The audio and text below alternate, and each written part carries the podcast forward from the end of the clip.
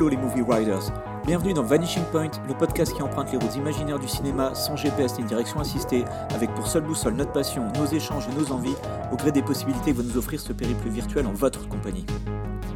Alors au menu, des épisodes à thème sortis tout droit de nos cerveaux un peu malades, des embardés sur les grosses autoroutes comme sur les petites deux voies peu recommandées, voire carrément pas recommandables, des rencontres improbables sur les routes du 7e art avec des invités faisant du stop sur notre chemin, et surtout, aucune destination précise à part l'amour de la péloche. Vanishing Point, c'est ça. Trois cinéphiles un peu obsessionnels qui vous proposent de prendre place avec eux côté passager avec le plein, des clopes, quelques bouteilles et des tas de films à aborder.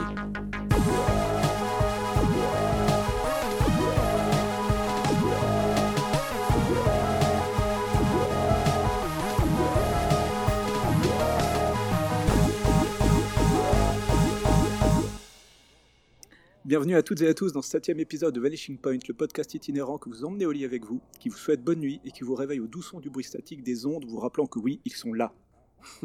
en effet, on est bien là, prêt pour un nouvel épisode à la fois enfumé, électrique et organique.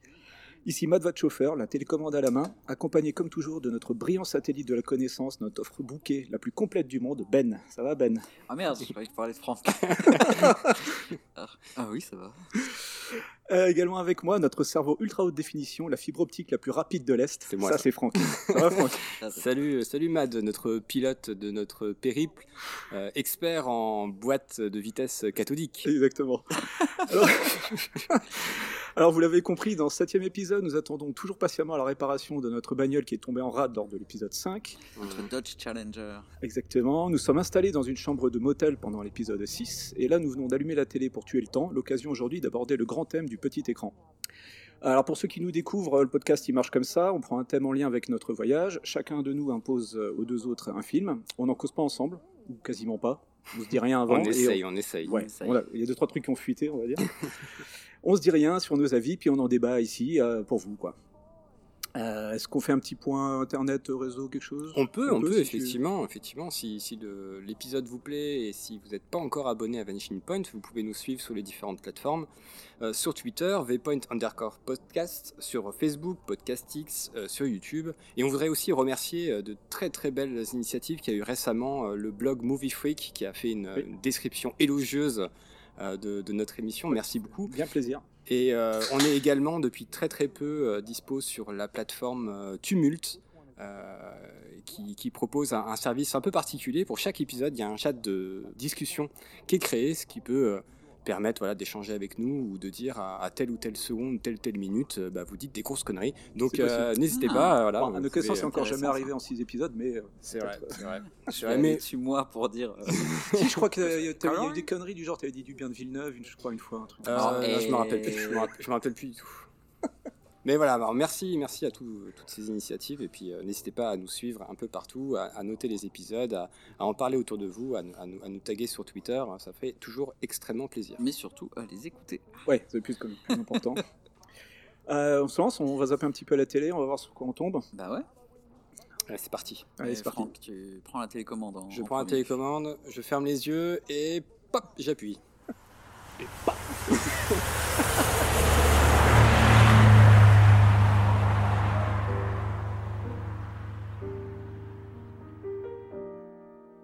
Fellas, our next show is going to be about Senator McCarthy. And we're going to go right at him. I don't need to tell you how careful we have to be. If we are to do this, then Ed and I need you to be straight with us. We need to know, for the good of the peace, if any of you have any connection at all, if you subscribe to a newsletter, if you attended a party, anything. Anything that could compromise this. Anything at all. Because now would be the time to tell us.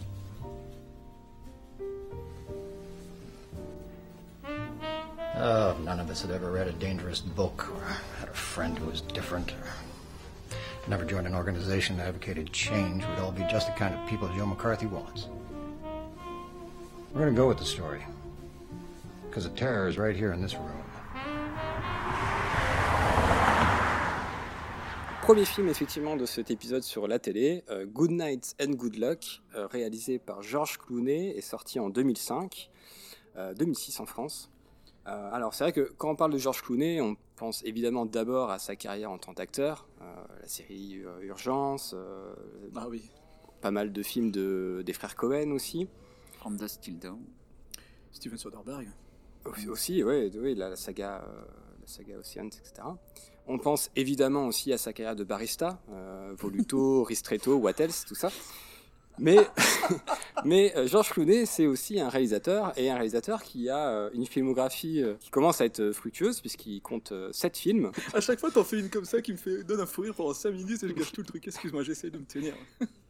Donc une filmographie qui a commencé en 2002 avec Confession d'un homme dangereux, et qui, bah, jusqu'à très récemment, euh, euh, Minuit dans l'univers, euh, qui est sorti sur Netflix, euh, The je crois, l'année dernière. Sky, ouais. Exactement. Et euh, dans cette filmographie, euh, Good Night and Good Luck, c'est son deuxième film, donc sorti en 2005.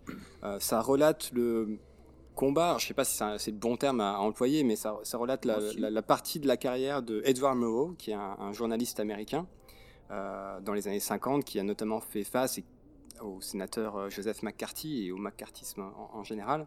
Alors je vais, je vais me permettre de faire une petite mad, c'est-à-dire que je vais faire une digression euh, Ah. euh, historico-politique euh, Waouh. sur le contexte de l'œuvre. Donc Edward Murrow, c'est euh, c'est une personne qui rejoint la CBS en 1935. Euh, donc la CBS, c'était le, réseau principal de diffusion radiophonique euh, aux États-Unis. Son premier boulot, c'est de euh, trouver des intervenants pour remplir la grille de programme. À cette époque, il n'y a pas encore euh, et la libre antenne. Donc euh, à la radio, il y a souvent des, des- des exposés universitaires, des échanges culturels, tout ça. Donc il faut trouver ces intervenants, c'est son premier boulot. Euh, il se trouve qu'en 1938, il est en Autriche, lorsque le pays est annexé euh, par le régime nazi, ce qui va plus ou moins le propulser vers le rang de, reporter. Et donc pendant toute la Seconde Guerre mondiale, il va, couvrir euh, les, les batailles d'Angleterre, les bombardements de Londres, etc.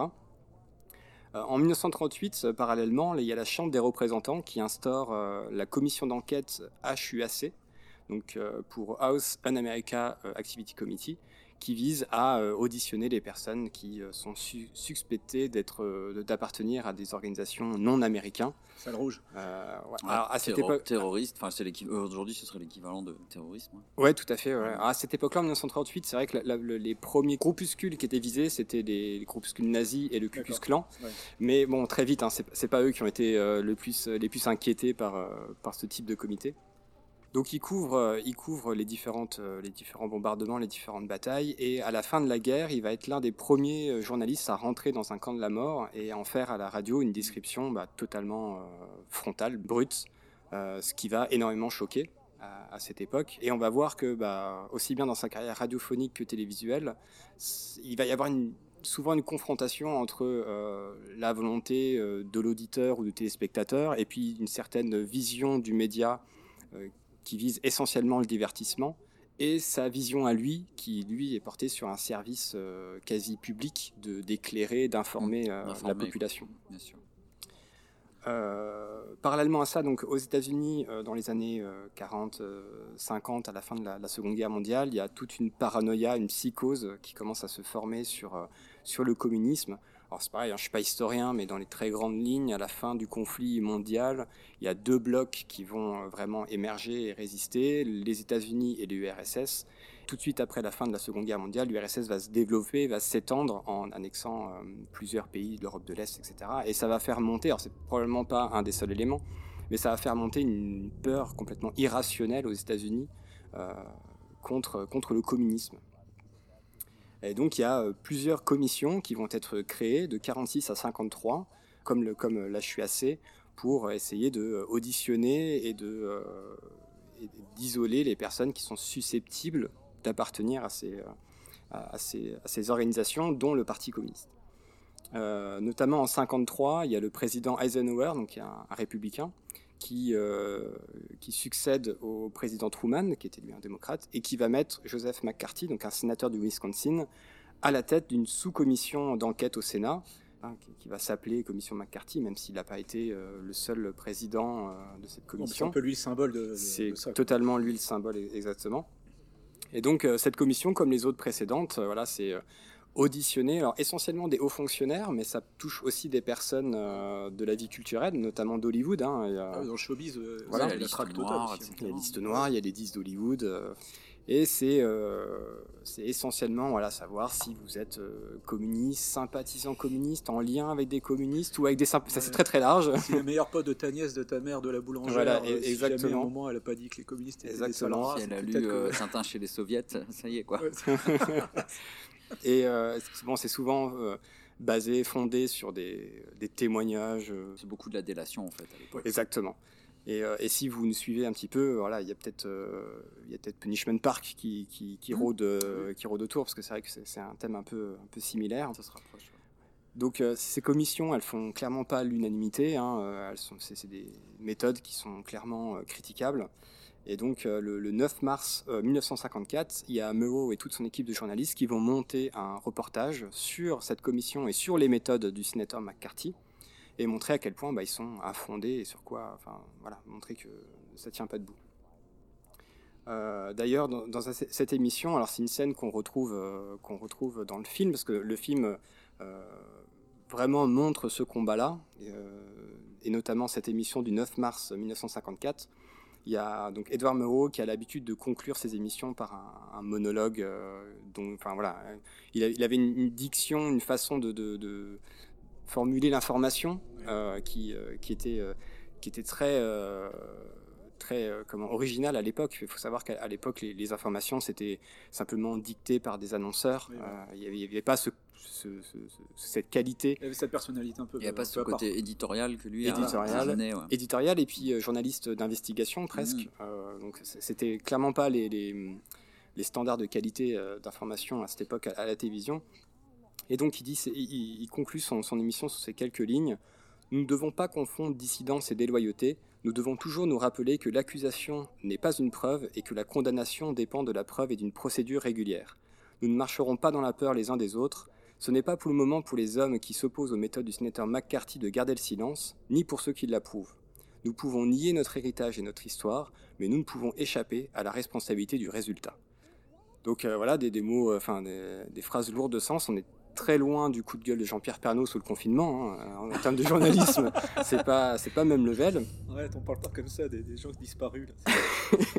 Donc le sénateur McCarthy va répondre euh, le, le 6 avril euh, de la même année, 1954, euh, dans la même mission, See It Now, hein, Murrow qui avait dès le départ proposé au sénateur une tribune dans son émission pour pouvoir apporter ses éléments de réponse. Ouais, pour un droit de réponse. quoi. Un droit de réponse, ouais, tout à fait.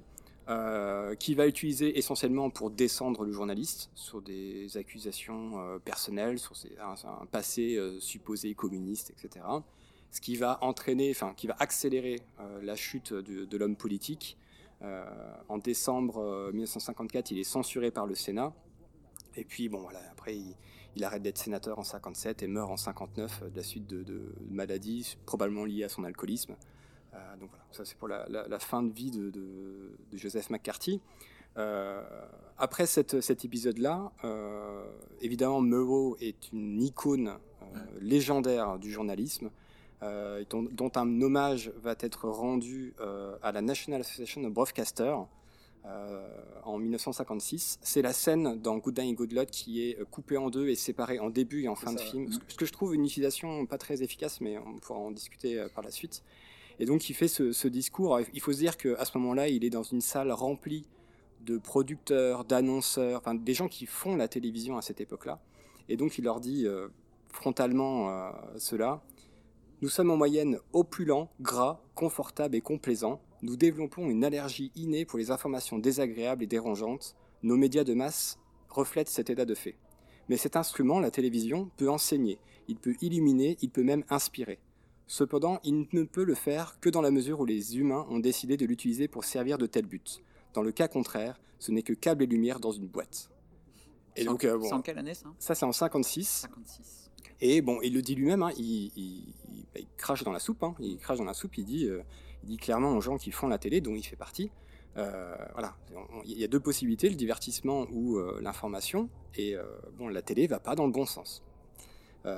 Donc il va, il va, il va continuer sa carrière et, ensuite il fera aussi, il, sera, il sera appelé par le président Kennedy, il me semble, pour faire partie d'une organisation fédérale sur l'information, etc.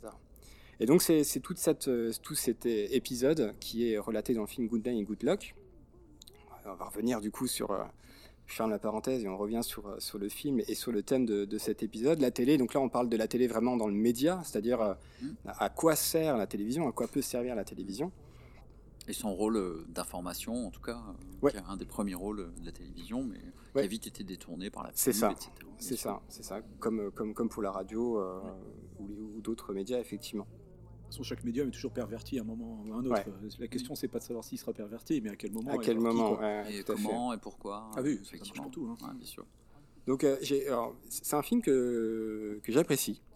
Ah, on en discutera, mais euh, voilà, ma, position, c'est un, c'est un- film que j'a- j'apprécie. Euh, j'ai pas vu tous les films de Georges Clooney, mais je trouve que j'ai pas vu euh, Jeu de dupe, par exemple, j'ai pas vu euh, Suburbicon non plus.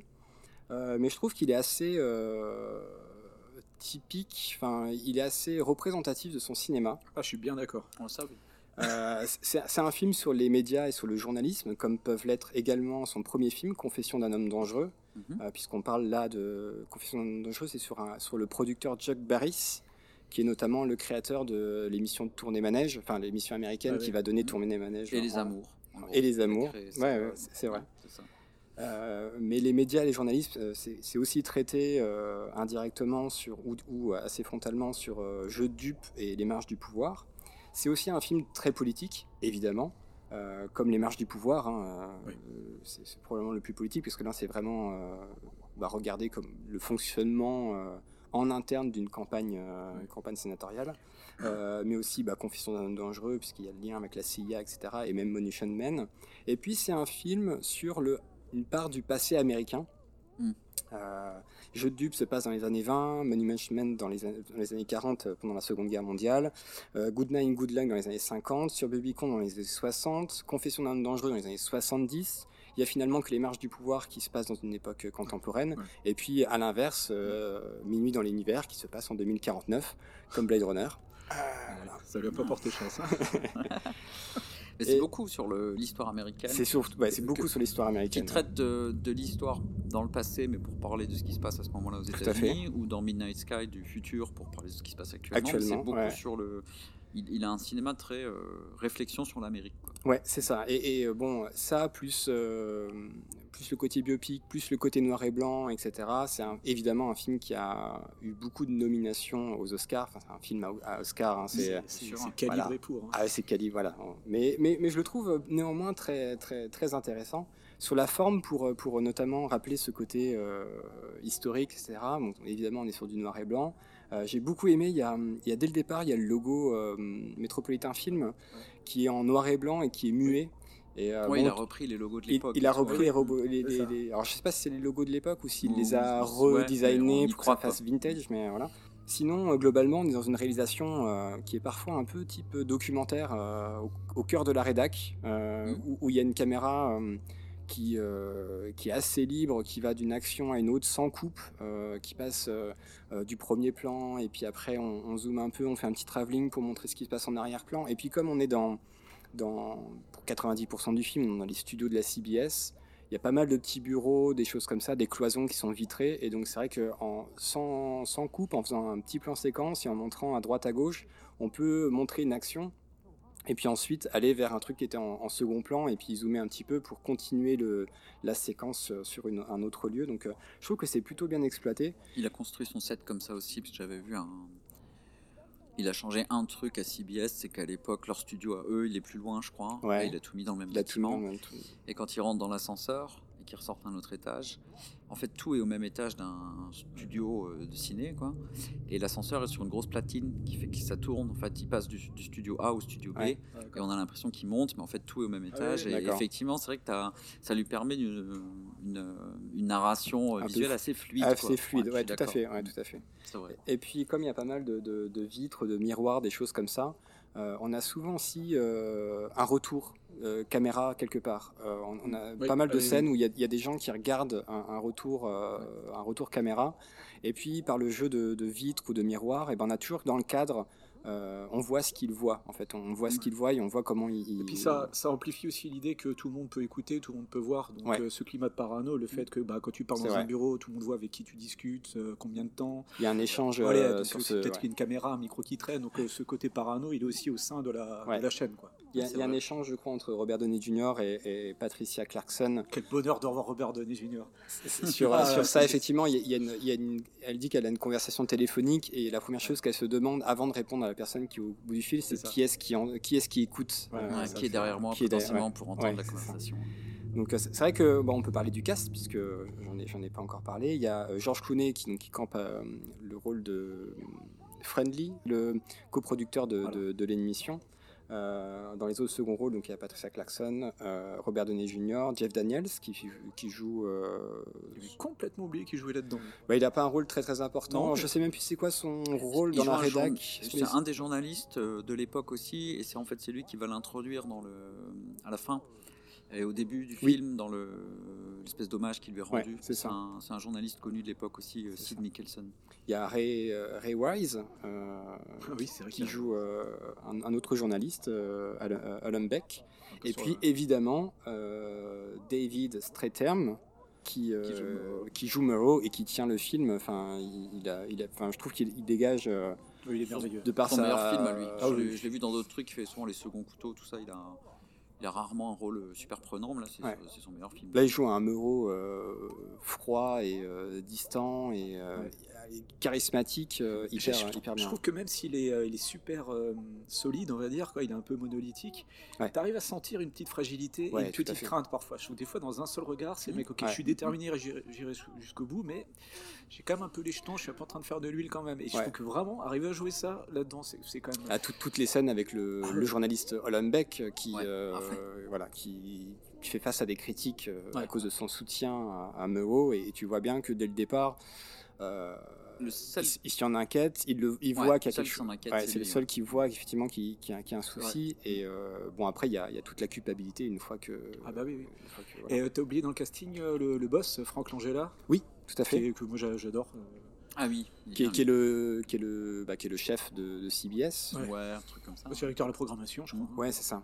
Ah, lui, ça doit être le chef de CBS. Il me, il me semble que du coup, euh, Clooney et, euh, et euh, Jeff Daniels, c'est plutôt euh, de CBS News, du Ouais. coup, le, service Ouais, d'information Ça, la dire que le film nous aide pas trop à trouver nos marques Non, facilement parce qu'on sait pas qui produit, qui, Ouais. qui écrit, qui dirige, enfin, c'est quoi la DRH, c'est quoi le. Ce côté-là, il nous aide pas trop, il nous balance les personnages. C'est pour ça que je trouve, je trouve que la scène d'intro est un peu ratée. Parce qu'il veut direct nous mettre dans, dans, dans l'idée que le personnage est super important, tout ça, au milieu de tout le monde, on ne connaît pas encore. Ouais. Et on n'a pas le temps de le connaître après. Tout à fait. Et le, le personnage n'a d'importance que par le sujet qu'il véhicule. Quoi. Ouais. Et ça, euh, ça, je trouve que c'est quand même Ça, un ça problème. aurait pu mériter une intro où il fait un, Un petit peu, un de ses autres trucs people là parce qu'il faisait aussi d'autres Ouais, émissions il faisait personne to euh, personne, ouais. Liberace tout ça. Ouais. Euh, et où on voit ben, Clooney qui s'installe et qui on comprend que c'est le producteur on va Ouais. dire de l'émission Ouais, ouais. l'éditeur machin qui lui dit tu fais ci tu fais ça et peut-être le chef qui les félicite à la fin pour dire qu'ils ont bien bossé pour Mm. comprendre la hiérarchie Ouais, ouais. du truc Ouais. quoi Bah, c'est vrai peu- que c'est C'est un peu un film américain pour les Américains, quoi. ouais t'es un peu Ouais. paumé dans le dans D'ailleurs, il y a, y y un synthé déroulant qui explique un peu le contexte euh, dans la Ouais. scène, euh, pas, Oui. pas dans la scène d'ouverture, mais après, après. Le, après le début de- du, du discours. Euh, et pareil c'est mais, mais là, c'est général c'est- voilà, c'est très politique, c'est contexte politique, Ouais, pas, mais pas je- sur la je trouve que cet encart-là, il sert à rien, quoi. Il te, il te dit le seul truc que tu avais déjà compris, c'est quand même dommage, quoi. Ouais. Tu vois, tu sais quel film tu vas voir, tu sais dans quel contexte ça se passe, c'est le truc que nous, Européens, on, on peut comprendre même quand on s'intéresse pas à ça. Du coup, faire un encart là-dessus, moi, je trouve ça un petit peu, un petit Ouais, peu dommage, quoi. Pour, pour les, pour les spectateurs euh, hors États-Unis, je pense que ça peut être quand même utile d'avoir voilà, cette Peut-être, époque-là. euh, Mm. il y avait, y avait, mais c'est vrai qu'il aurait pu du coup ajouter paranoïa. trucs sur euh, CBS sur Morrow Mais il parle sur, pas du euh, tout de CBS. Ouais. d'où ils viennent, etc. On comprend qu'il a couvert la guerre, par exemple, un moment. Puis Oui. je connaissais parce qu'il y a une série qui s'appelle The Newsroom, avec Jeff Daniels aussi, qui reprend un peu le même concept, mais Ouais. à l'époque contemporaine. Et il parle souvent de Murrow dedans, parce que c'est son modèle et tout ça.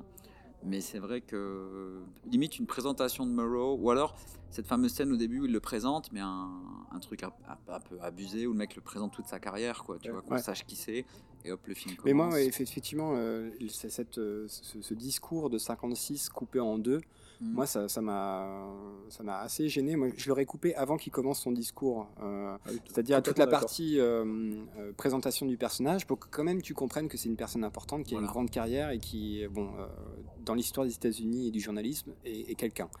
Et puis euh, toute la partie euh, sur, euh, sur le macartisme, etc., où tu peux te dire, bon, bah, ok, alors.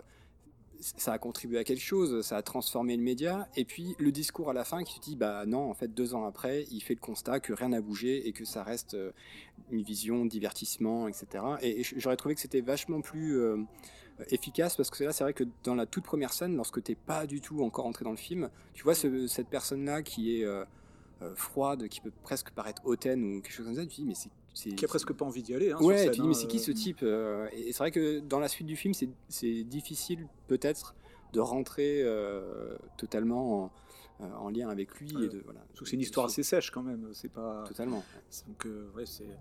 tu, tu, disais que le film est assez représentatif de la carrière de Clooney. Moi, je suis tout à fait d'accord, mais. Euh, sa carrière de réal, je trouve qu'à mon avis, ça se tient en une phrase, c'est est-ce que des bonnes intentions font des bons films?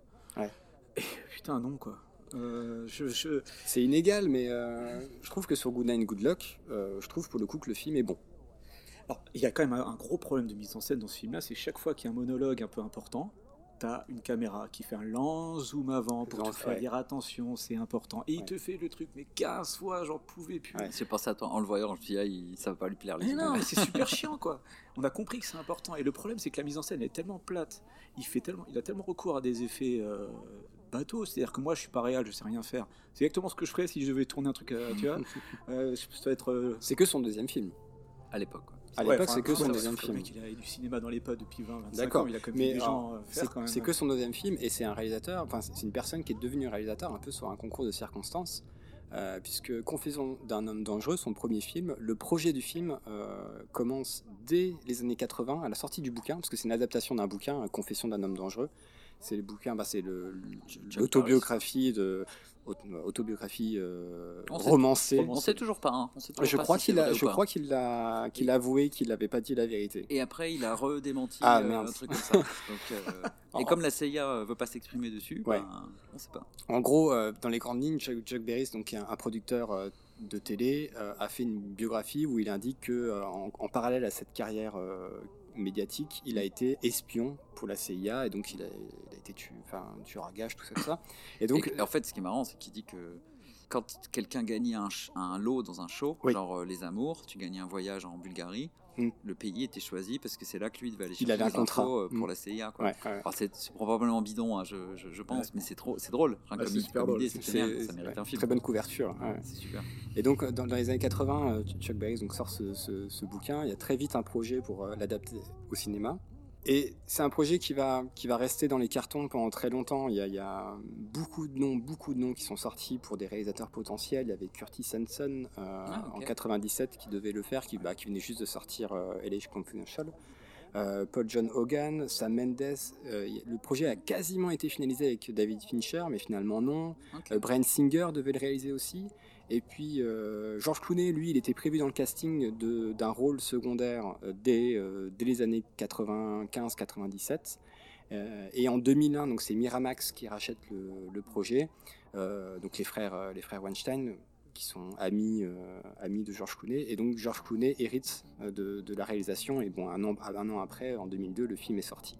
Euh, donc il est, il, a, il est venu comme ça sur la réalisation. Donc, euh... Ouais, d'accord. Il a été payé. Enfin, je veux dire. Euh, oui. Ce qui n'empêche pas de faire un bon film. Ah, je veux dire. Euh, d'ailleurs, Confession d'un homme dangereux, c'est 29 millions de budget, c'est 33 de millions au box-office, donc c'est bon, enfin, à peine rentable. Hein, ça nous a permis de découvrir Sam Rockwell. Enfin, moi, c'est là que j'ai découvert. Oui, tout à fait. C'était quand même une belle, une belle chose. Pareil. Tout à fait. Et euh, donc cet échec, euh, semi-échec Confession d'un homme dangereux, ça peut expliquer que sur euh, Good Night Good Luck, il a un budget 4 fois inférieur, 7 millions de budget sur Good Night Good Luck. C'est un, petit budget. Ce qui peut s'expliquer par le peu de décors, etc. aussi. Hein. Finalement, c'est assez minimaliste. ça, ça a ramené combien ça? Ça a rapporté 54 millions. Ah, donc, belle, belle performance. Ah ouais, mais oui. Mais bon, après, voilà, Oscar, etc. Je crois qu'il a eu 6 ou 7 nominations. Je ne suis pas sûr qu'il en ait gagné, par contre. Je ne sais pas. Mais il a été nommé dans pas mal de catégories meilleur film, ah réalisateur, meilleur scénario adapté, etc. ouais, du coup, c'est là, là, le problème. C'est que, mon avis, ce genre de prix, ce genre de reconnaissance, j'aime plutôt bien le film. Je l'ai vu en salle à l'époque et tout. Je très bien en 2005. Moi, j'avais quoi? J'avais 23 euh, ans, du coup. Et en fait, c'était une époque où. Euh, enfin, jeune, euh, jeune cinéphile qui essayait de comprendre un peu les rouages de tout ça, on adorait quand un film était estampillé film de gauche. On adore ça en France, tu vois. Quand les Américains disent que leur pays c'est de la merde, alors en Europe on adore ça, quoi. C'est pour ça qu'on a toujours cru, par exemple, que des mecs comme Carpenter étaient un réel de gauche, ce qu'il n'est absolument pas. Mm. Il est juste pas d'accord avec une certaine forme de capitalisme, Ouais, et donc ouais. ça suffit. Il a fait They Live, il est de gauche, en France on l'aime, quoi. Alors que son acteur principal, euh, Kurt Russell, qui est, qui est génial, hein, mais Ouais, qui- il est qui- de droite à mort. Quoi. Ouais, il gun et tout. Hein, disait de, de Kurt Russell, ben, Kurt Russell il est juste à la droite de Attila. Donc voilà, c'est comme des mecs qui font du fric. Bon là, je ne pas sur Carpenter, mais il y a plein d'exemples comme ça. Oliver Stone aussi. Mm, mm. On adore Oliver Stone en Europe parce qu'Oliver Stone, c'est un mec qui n'arrête pas de dire que son pays, bah, Ouais. c'est quand même un peu limite. Est-ce qu'il n'a pas tort? Tous les problèmes d'ingérence et tout qu'il a mis en place, euh, enfin, qu'il a, mis en scène, ok. Mais du coup, l'intention dépasse le- la forme, je trouve. Et, euh, et c'est ce qui est con, c'est qu'en fait, quand j'ai revu le film, euh, j'en ai un souvenir plutôt, plutôt ok. Et euh, en le revoyant quand c'est fini, j'ai fait merde, tout ça pour ça. Mm. Parce qu'il veut, te, il veut te faire croire que le sujet est ultra important. Il l'est d'ailleurs. Je veux dire, je pense dans les années 50, il fallait quand même avoir des grosses couilles pour faire ça. quoi. Ouais, le, côté éthique, moral de- du sujet est super important. Voilà, Ouais. sauf que la mise en scène, elle est tellement à côté de la plaque, pour moi, tellement légère et tellement. Soit il se passe rien, soit il se passe trop. Enfin, il y a une espèce de, de manque d'équilibre qui fait qu'en fait, moi, ça me- j'en sors complètement. Et quand ça finit, c'est contre-productif. Je me dis, ah ouais, bah ok, bah, c'était ça alors. Mm. Tu vois? Alors que je devrais être ému, je devrais être J'ai eu un peu ce truc-là euh, aussi. ouais. Ah ouais. Et je me dis, putain, en fait, t'as as desservi ton propos, quoi. Parce que tu n'as pas réussi à lui donner la, la puissance, et effectivement, tu t'es juste appuyé sur la, la, la noblesse du propos. Ouais. Il l'est, je veux dire. Qui- qui a- et, euh, en noblesse du propos et qui a un écho à, à sa sortie puisque ça sort en 2005 donc Mm. c'est aussi un Sur, film euh, post 2001 C'est sur euh, W. Bush, voilà, ça, sur ça Bush, critique euh, Fox News, Ah oui, oui, ça c'est- critique le journalisme de l'époque où Ouais, le film est sorti, fait, ça ouais. bien sûr. La carrière de, de Clooney en tant que réel, surtout sur ces trucs politiques, je trouve que ça ressemble un petit peu à comment dire un cahier des charges de, de démocrate, tu vois. Même s'il me semble que dans les marges du pouvoir, c'est un démocrate, mais euh, mais tu vois, il y a ce côté un peu. euh, c'est c'est bien pensant. C'est c'est Mm. typiquement ce qui est chiant dans la gauche, que ce soit là-bas ou ici, quoi. C'est à un moment où on, suffit de brandir l'étendard de certaines valeurs de gauche qui sont à la base plutôt des valeurs humanistes, qu'on soit de gauche ou de droite, tu vois. Et c'est- c'est- ça, ça m'a un peu, ça m'a un peu empêché. Et ouais, ces putains de zoom là, c'est pas possible. C'est bon, ça, on a déjà discuté cette maladie moderne qui consiste à jamais laisser sa caméra en place. Moi, je, je peux plus ça, ça me, ça me sort par les yeux. Mais bon, c'est- ça reste, ça reste intéressant historiquement. Euh, bon, le noir et blanc, il est bien, mais il est c'est con parce que du coup il y, a- il y a Manque qui est sorti il y a quelques mois et puis euh, Ouais. et malheureusement j'avais encore ça, même si j'ai pas adoré Manque ouais. Mm. j'ai pas adoré Manque mais putain visuellement t'as justement ce noir et blanc qui fait référence à, à une époque euh, mm. Quasi la même période. quasi la même période, Après, ouais. c'est la même période. voilà et du coup là, le noir et blanc euh, l'un après l'autre là ça, ça pas vu encore là, donc, là et celui-là a été filmé en couleur. Hein. Euh, c'est filmé en couleur Ouais. et puis c'est c'est peut-être ça qui donne euh, un côté oui, un peu factice Ouais, euh, ouais, puis ça ça se clope voit. de tous les côtés alors toi tu es notre euh, gage euh, enfumé de, du podcast ça arrête pas de cloper dans ce putain de film ah, c'est vrai. J'ai fumé 15 clubs pendant le film, je pense. Ouais. J'étais là-bas. C'est normal. Ah, c'est un bon lieu de travail, ça. c'est où Ce qui est super bien, je trouve, par contre, c'est que toutes les interventions de McCarthy dans le film, c'est McCarthy. C'est Oui. pas un ah acteur. ouais ça c'était mortel c'est Ouais. voilà, et c'est des images, c'est ce qui- euh, c'est ce d'époque, qui, euh, euh, ouais. c'est ce qui, je pense, justifie le noir et blanc. quand même euh, Et apparemment, euh, vraiment là Ouais. quand ils ont fait les projection tests, Ouais. euh, tu sais, quand ils montrent le film à 2-3 personnes pour voir ce qu'ils Mhm, en pensent, mhm. machin, public, euh, la réaction qui revenait tout le temps, c'est le film est super bien. Par contre, l'acteur qui joue McCarthy, euh, il abuse un peu, quoi. Il- c'est de la caricature Ouais, voilà. Et alors que c'est- des vraies images d'archives. Ouais. Ouais, J'ai trouvé franchement euh, Nixon dans Les Hommes du Président, l'acteur, ils l'ont surjeté. Voilà, c'est ça, tu Non, vois. non, mais c'est Nixon. Ah C'est vrai que c'est des images, euh, images Mm. d'époque. Alors, Ça ça fait aussi bien pour le, le- le- le passage où McCarthy répond directement, mais aussi Ouais. les, les images de des auditions, du Toutes coup, les, tout, ouais, tout ce qu'on voit, à chaque fois qu'on voit McCarthy, c'est pour on voit Kennedy un moment dedans, enfin, euh. Bob, je crois. euh, dans Eisenhower, il semble, le euh, président Eisenhower, au tout début, Voilà, je crois. et euh, tout ça, c'est des, c'est des vraies images d'archives. Donc ça, c'est vrai que c'est pas mal. C'est Ouais. super Ouais, c'est idée, alors euh, les images d'archives sont super puissantes parce que tu vois quand même la réalité du truc. Et c'est ça qui est con, en fait, finalement, le, la vraie peur et la vraie réalité de, de ça, c'est les images que tout Clooney a intégrées mais pas, pas réalisées. Mm. Je pense que c'est là où ça pêche un peu, quoi. Et moi, c'est vrai qu'en le voyant, je me suis dit, tiens, ça aurait pu faire un, un super docu. Je suis pas méga docu, mais limite, euh, tu remontes juste les interventions de McCarthy, Ouais. tu montes peut-être bah, les euh. vraies interventions de Moreau de l'époque. Ouais. Ça aurait été super de Et, financer euh, ça, je suis tout à fait d'accord. Ouais. Moins catchy peut-être. euh. Qui existe d'ailleurs les vraies interventions de Murrow, on peut en trouver. Ouais, euh, j'ai voulu, je voulais faire, j'ai oublié. On en, on- on en trouve euh, pas mal sur YouTube. euh, vous tapez euh, Ok. Edward euh, Ouais. See It Now. euh, et, et vous avez extraits. certaines scènes qui sont bah, du coup reprises euh, à la virgule près dans Ouais. Good Night and Good Luck par euh, le véritable Edward Murrow et c'est bon, c'est c'est vraiment très, euh, très très sympa à regarder. C'est vrai que dans le même style, je préfère euh, The Newsroom, qui est une série d'Aaron Sorkin, Ouais. le mec qui a aussi fait euh, La Maison Blanche. T'aimes bien Rod Sorkin, toi? Ouais.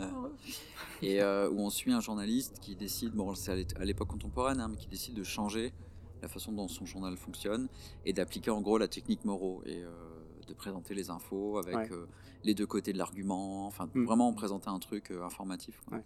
Oui, parce que là, son but, c'est. euh, C'est Jeff Daniels qui joue le présentateur. Ce qui est marrant parce que Ouais, du coup il reprend plus ou moins une sorte de, de rôle. C'est vrai que son but, c'est pas, pas de dire que euh, le sénateur McCarthy a tort ou a raison, ni de dire que la personne en face est réellement communiste ou pas. C'est simplement de bah, dire bah, euh, la méthode qui est utilisée, Voilà. elle, est, elle est pas fondée. Ouais. On parlait de zététique euh, lorsqu'on a abordé 12 hommes en colère. euh, on, est, on est clairement aussi là-dedans. C'est. Ah oui, pas juger le résultat, mais c'est de dire voilà, avec quelle méthode tu as, tu as atteint ce résultat-là. Et, cette méthode-là, elle, elle était, elle était Ouais, pas fondée.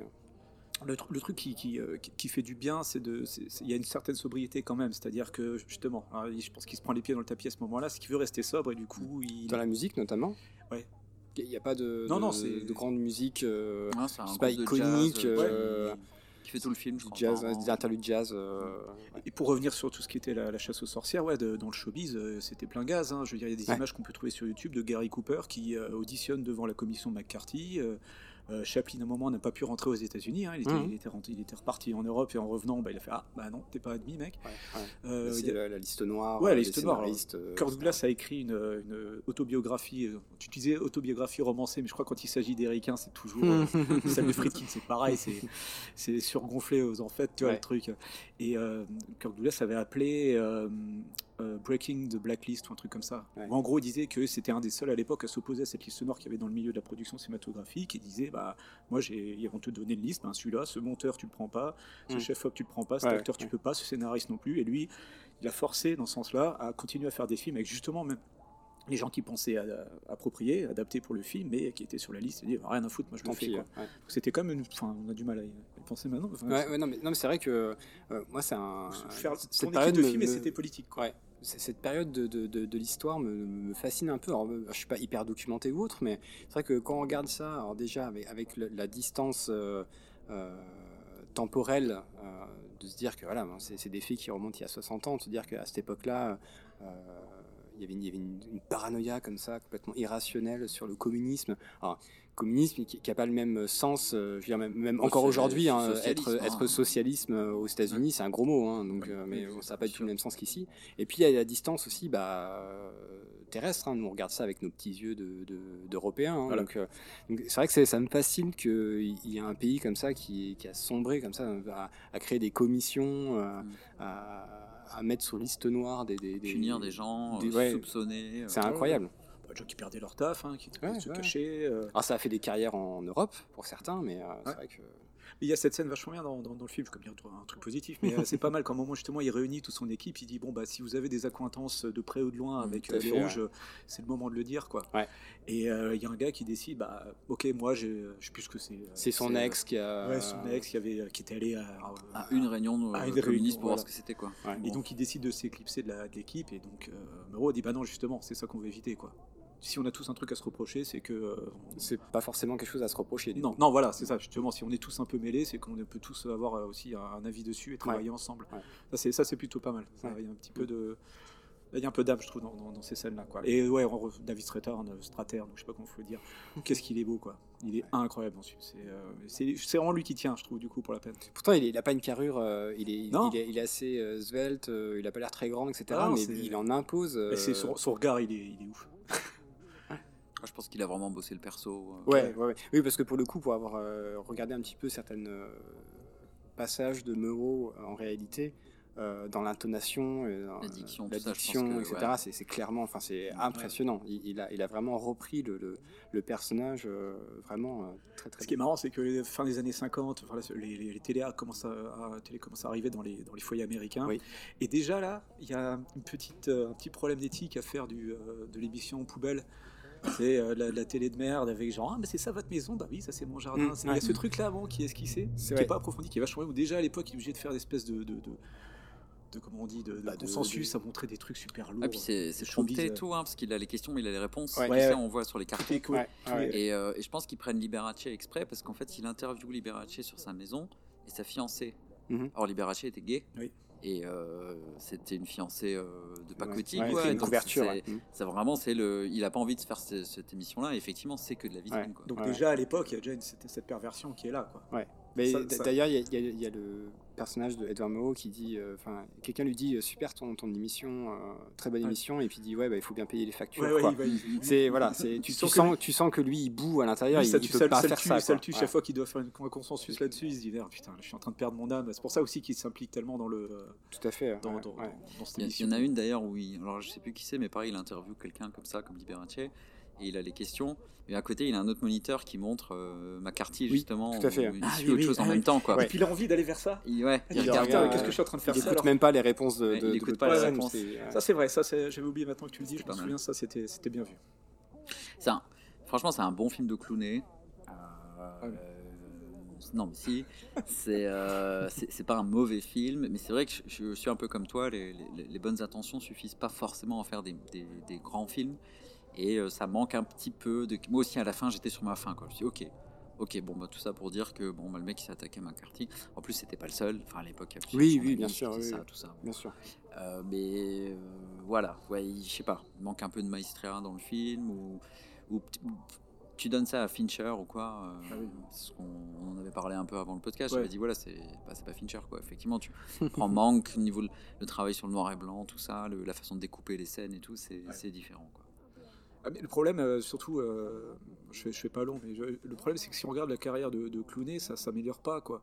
C'est-à-dire que t'as pas l'impression, Non. tu disais c'est son deuxième film, ok, mais bon, moi je me suis cogné euh, Minuit dans l'univers avant-hier. Ouais. Euh, pardon, non, c'est pas. Minuit dans l'univers, c'est c'est quoi C'est Gravity, c'est Interstellar, c'est Solaris, non, c'est. Et, et putain quoi, mais y a- là pareil, bonnes intentions quoi.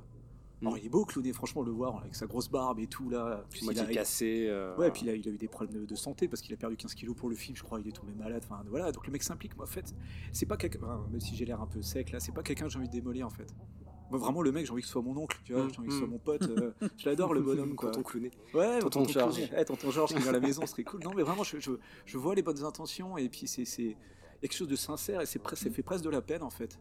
Tu vois, à chaque fois, c'est sincère, puis ça. Ça pff, voilà, ça, ça se Après, prend les, ça se prend les C'est un mec qui s'adresse quand même à un public assez large et ça marche. Donc Oui. finalement, Ouais. si ces bonnes attentions sont pas euh, suffisantes, on va dire, pour des cinéphiles euh, qui en veulent un, un peu plus, Ouais, bon, après, le public, euh, on vaut sait- mieux mater ça que Fast and Furious, quoi. Enfin, Oui, non, bien sûr, on parle de cinéma quand même. Oui, non, mais finalement, dans, dans le cinéma. Je note, je mainstream, note. ouais, parce qu'attention, je rappelle quand même qu'on est censé faire un podcast sur la bagnole, donc on n'est pas à l'abri de ce Euh. genre de conneries. hein. Et là, je regarde Franck en face de moi. dans le cinéma mainstream, c'est pas mal, du coup, ce qu'il propose. Parce qu'il y, y a autre chose que juste euh, une histoire à la con, euh, vrai. une comédie romantique ou je sais pas quoi. Il, Puis on, sait l'homme public que c'est, c'est-à-dire qu'ils sont pas non plus 250 000 à afficher ouvertement des, Mm. euh, des, euh, des, des positions euh, démocrates, écolos, ce que tu veux. En plus, c'est, c'est pas bon d'être écolo parce que tu dis écolo, tout le monde ricane déjà, alors que bon, lui, bon, il a, il a le pouvoir euh, financier euh, et, et public pour le faire, mais Mm, c'est, mm. c'est vrai que voilà, bah, minuit dans l'univers, c'est, terrible parce que c'est mal écrit, c'est mal branlé, euh, t'as des filtres Instagram dès que c'est à l'extérieur, ouais. et tu dis putain, mais euh, attends, du coup, on est en 2020, euh, je fais 2019, je pense celui-là, ça fait 18 ans qu'il fait des films, quoi. Puis il arrive encore à, à- à- à se louper, quoi. Moi, j'ai bien aimé un Midnight Sky. C'est pas vrai. Ouais, si, Ah je bon trouvais- Ah ouais. Ah ouais. Eh ben, Pour le coup, il m'a pas super. euh, c'est moi ça m'a ouais, ça m'a- je voulais le voir parce que je voulais pas être le ce mec qui l'avait pas vu puis savoir à peu près. Et je m'attends, je me suis dit pourquoi pas quoi. C'est c'est- ouais, j'ai trouvé Ouais, ça. J'ai préféré Midnight euh, que Ad Astra. Euh, Clairement. Mais, Ouais, Alors ça, si tu euh, commences à partir là-dessus, Franck, euh, je te préviens, moi, je, Bah, je euh, sors de la chambre, je prends dans- la télé dans- avec moi. J'aurais des critiques sur les deux. Mais Dans, dans le euh, genre euh, film de l'espace qui parle pas d'espace. euh, non, qui- mais putain, non. Moi, je peux pas. Non, mais sérieux. Il, a- il va aller, il a une corde James Gray quelque part, il va aller se prendre avec sa corde. Ouais, non, non, non, non, non. Tu peux Ah, pas. tu- ouais. James Gray, c'est un vrai réal, il est un vrai acteur, il a des vrais trucs. euh. Non, non. Bon, il a été charcuté aussi, hein, ça se voit. Ouais, bien sûr. Et du coup, juste qu'il en reste, c'est déjà pas mal, je trouve. Mais euh, ouais, ouais, je- ça, ça s'entend pas, mais il soupire en face de moi. voilà, bref, du coup, ça, je me dis merde. En fait, euh, c'est toujours, c'est gentil, c'est c'est gentil. T'as envie Voilà. d'être d'accord. C'est un bon film gentil.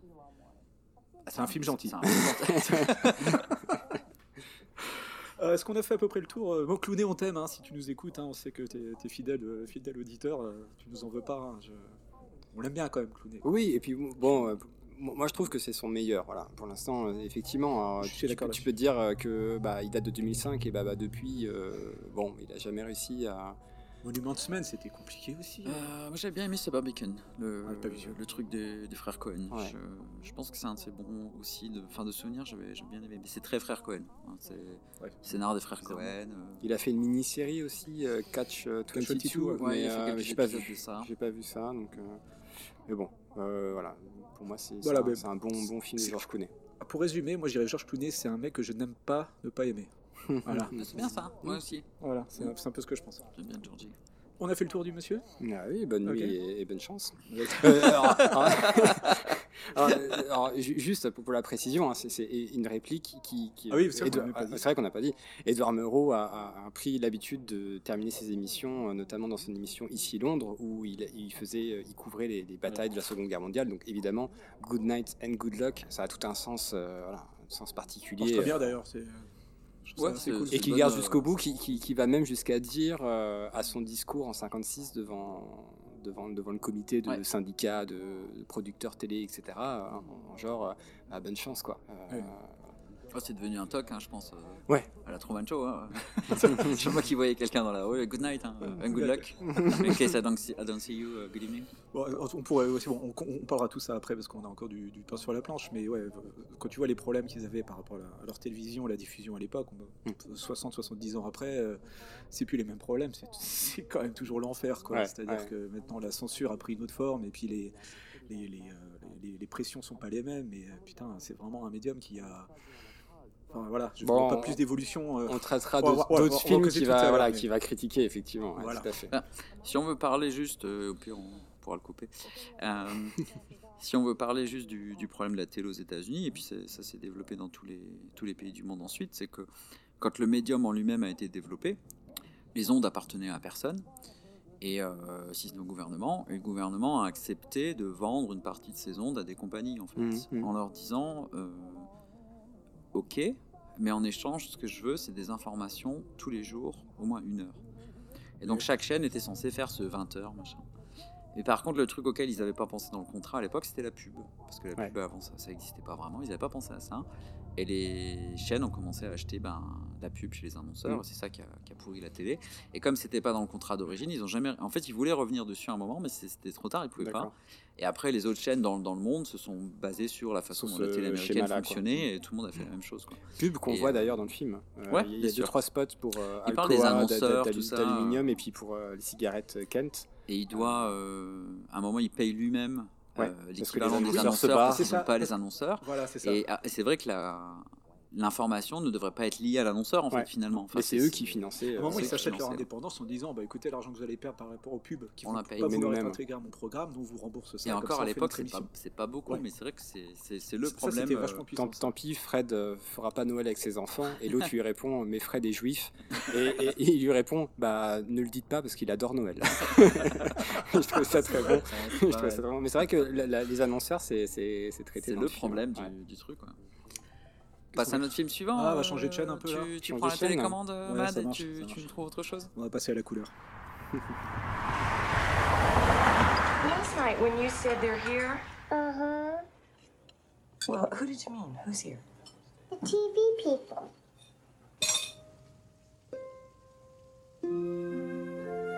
There is no death. It is only a transition to a different sphere of consciousness. Let's go get your daughter.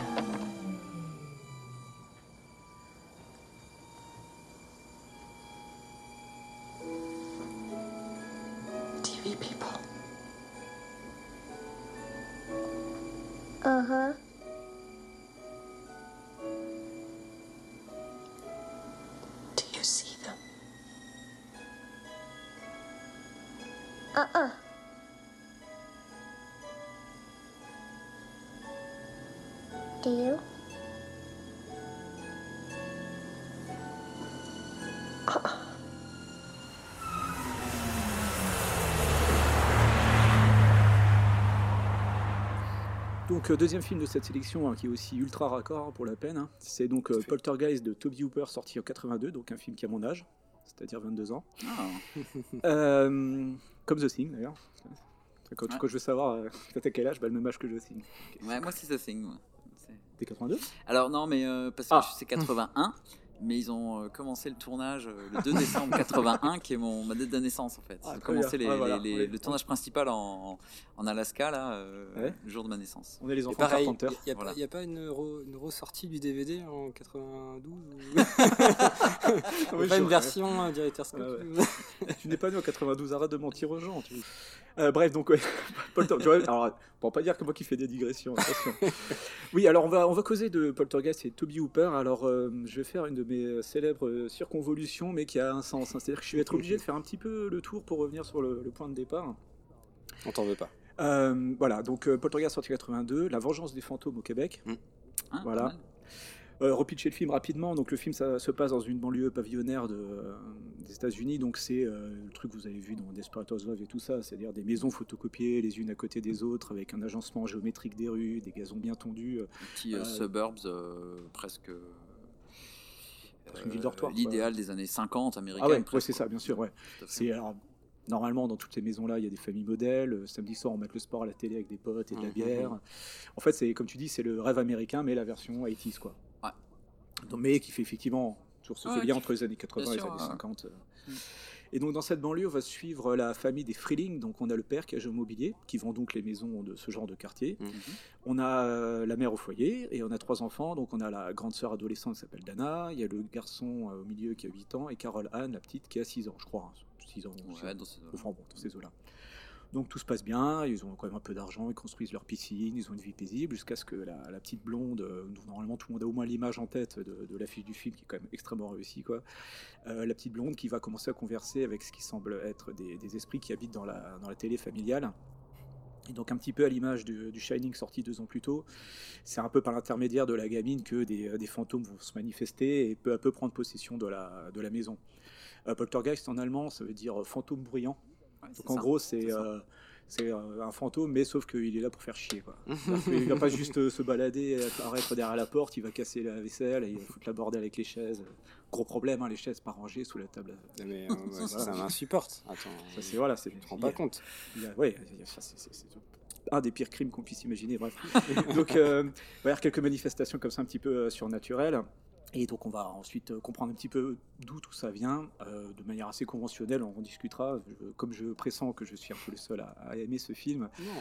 Euh, on verra, d'accord. Peut-être que j'aurai une bonne surprise en face de moi. Ah oui, pour la pour l'anecdote, hein, euh, on est- comme on est assis là, moi je suis en face de Franck et Ben est sur le côté. Et il nous a dit sur euh, notre discussion avant de préparer l'émission, il nous a dit bon les gars, si vous voulez des gens pour soutenir votre film, vaut mieux regarder en face de vous que sur le côté. Ah, au final, j'étais plus. euh, J'ai- Bah, Ouais. J'ai vu personne de mon côté sur euh, Good Night and Good Luck. j'ai- J'étais. Si, Ça quand va, même. ça va, ça va. Ouais, non, Globalement, je- ça va. Non, je pense que le plus dur c'est moi qui vais le manger. hein. Euh, tout de suite, alors, voilà, on faut quand même parler de deux choses euh, qui- qu'on est obligé un peu d'aborder euh, au sujet du film avant de, de rentrer dans, dans le dur. Déjà, il y a des rumeurs autour du film qui persistent, qui ont traîné pendant les 10-15 années après, que comme quoi il y a eu une malédiction sur l'équipe Ah de oui. tournage du film. Ah oui, c'est vrai. Savoir qu'en fait c'est une trilogie. Euh, Toby Hooper n'a réalisé que le premier, mais c'est- il y a trois films, Oui. plus un remake euh, de merde sorti en 2015. Et, euh, et donc, en fait, l'histoire de malédiction, c'est voilà, je le mentionne parce que voilà, ça fait aussi partie de la légende du truc. C'est parce qu'effectivement, il y a quatre, il y a eu quatre morts euh, liées aux acteurs ou C'est au, pas au staff technique du. C'est une petite malédiction. C'est une petite malédiction. Ouais, mais quatre films, morts, c'est quoi? Il y a 500 personnes euh, dans, dans Ouais, dans- c'est dans le petite. crew. Alors le problème, c'est qu'il y en a, il y en a deux qui sont des morts normales. Attention, que je dis normal. hein, c'est Il y a ce Julian Beck qui joue le prêtre dans Poltergeist 2 qui est mort d'un cancer. Bon, Mm. voilà, c'est pas non plus. euh, désolé pour lui, mais c'est pas- Juste après Poltergeist 2, quand même. Et euh, il y a, Et y a le- des gens qui disent qu'il allait très bien la veille. Ouais. Il, avait fumé que euh, 500 clopes la veille et tout allait bien quoi. À propos de club, du coup, euh, Will Sampson, euh, qui joue le chaman aussi dans Poltergeist 2, euh, lui, il, a eu, euh, il est mort euh, sur la table d'opération parce qu'il y a eu une grève des poumons. C'est un peu sinistre, hein, mais je fais le tour vite fait, Ouais. comme ça après on, est, on, est- on, est- on évacue le truc. Shaman qui a exorcisé le plateau de Voilà, Poltergeist donc, voilà. 2. Donc lui, il est mort lors d'une opération, et puis en fait, lui, il croyait vraiment à tout ça. Il a fait une espèce d'exorcisme sur le plateau, ce qui a un petit peu foutu la pétoche à tout le monde. Mmh, du deuxième. Voilà, ça, c'est des morts. de- voilà, c'est regrettable, mais ça n'a rien à voir. Par contre, effectivement, il y a eu euh, deux trucs un peu, un peu, un peu plus hardcore. C'est euh, celle qui joue la grande sœur dans le premier Poltergeist, est morte, Mhm. est morte dans les mois qui ont suivi la sortie du film. Elle s'est fait tuer par son conjoint qui l'a étranglée. Elle est morte à 22 ans. Et la petite fille blonde dont on parle, qui va jouer donc dans les trois Poltergeist, Ouais. en fait, elle avait euh, elle a une maladie de Crohn qui n'a pas été déclarée, euh, enfin déclarée par erreur, donc elle a eu mauvais traitement. Et en fait, elle est morte à- en Peu de temps. 87, donc à l'âge de 12 ans. Ah, ok. Donc elle a pu faire les trois films, euh, mais voilà, elle est morte un peu après le 3. Donc en fait, tout ce contexte, ah oui, il y a aussi la légende qui est comme quoi il y a des vrais squelettes dans la scène de la piscine, ça c'est faux. Mais tout ce contexte-là, la, la mort de- des gens, c'est surtout en fait la mort de la petite fille qui a choqué tout le monde. quoi. Ouais, et euh, du coup, il y avait une histoire. Il y a- quoi. Il y a aussi une rumeur pour euh, Olivier Robbins, donc, qui joue le, le frère Ouais. dans le premier.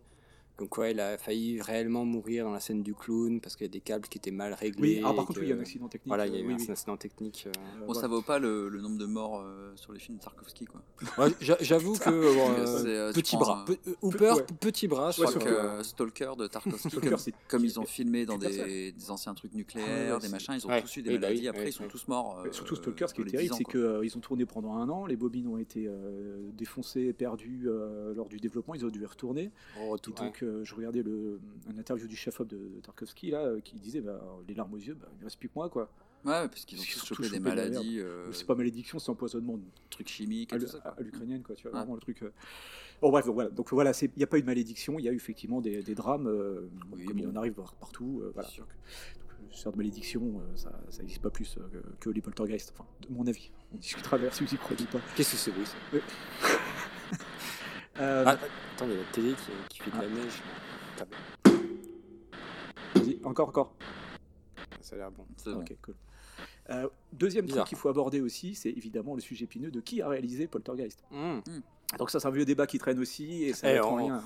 Direct, on, on, on- on coupe les deux sujets. De... C'est vrai que quand on parle de Poltergeist, c'est souvent ces deux sujets-là qui reviennent. C'est pour ça que je la voulais- malédiction alors, je veux pas les et, euh, évacuer, je veux bien qu'on en débatte. Mais en fait, vous allez voir qu'il y a Non un mais petit non mais lien par rapport à, pourquoi pas? ouais, à ce que je, je voudrais dire sur Toby Hooper. Parce Moi, que, c'est mon film préféré de Steven Spielberg, franchement. Voilà, ok, ça c'est fait. Alors, le vieux débat sur qui a réalisé Poltergeist, euh, il a plusieurs sources. Déjà, il y a pas mal de gens sur le tournage qui disaient qu'ils voyaient plus Spielberg que Toby Hooper, que Mm. Toby Hooper n'a rien fait. Il y a eu un problème dans la scène d'intro de Poltergeist où il y a les, les enfants qui jouent dans la rue, où ils jouent avec des petites voitures télécommandées, le mec arrive avec ses bières et tout, puis machin. Ouais. Ça, c'est une scène qui a été tournée par Spielberg, et c'était ce jour-là que quelqu'un du LA Times est venu voir le tournage du film, et il est rentré en écrivant un article bah, qui dirige ce film Euh, On a vu que Spielberg est en train de tourner. Mm. Quoi. Toby Hooper le reconnaît, c'est une scène qu'il n'a pas tournée lui, il a demandé de l'aide à, à- à Spielberg. Et euh, le lendemain, il y a eu euh, un article de. Un interview de Spielberg qui disait que bah non, c'est pas moi, moi je suis producteur, scénariste, et je, je, file la patte un peu, mais c'est pas moi qui ai réalisé le film. Il faut savoir qu'à l'époque, Spielberg, il est en train de préparer E.T. chez Universal, Mm. et en fait, il est un peu baisé parce qu'il peut pas faire un autre film. C'est ça, il y a Contrat, un ouais. contrat d'exclusivité. euh, Voilà. Donc là, c'est le problème, c'est que voilà, il va pas aller faire un autre film. Alors Et c'est pas Universal qui a les droits de Poltergeist. Bah c'est non, pas c'est Universal MGM, qui a acheté donc- le. Voilà, Voilà, qui a donc acheté il va, il va pas commencer à faire un film pour la MGM alors qu'il est bloqué avec Universal. Euh, on discutera de la, la touche Spielberg qui est palpable dans beaucoup, beaucoup Bah, après- de parties du film. Si le, enfin, si le réalisateur a, a titré, on va dire sur le papier, c'est Hooper, voilà. Mais c'est vrai que c'est le producteur du film, Spielberg. Et il y a une patte Spielberg due au fait qu'il est producteur. C'est le Qu'il ait scénariste. tourné des scènes ou pas. euh, C'est celui qui a fait la plupart des storyboards.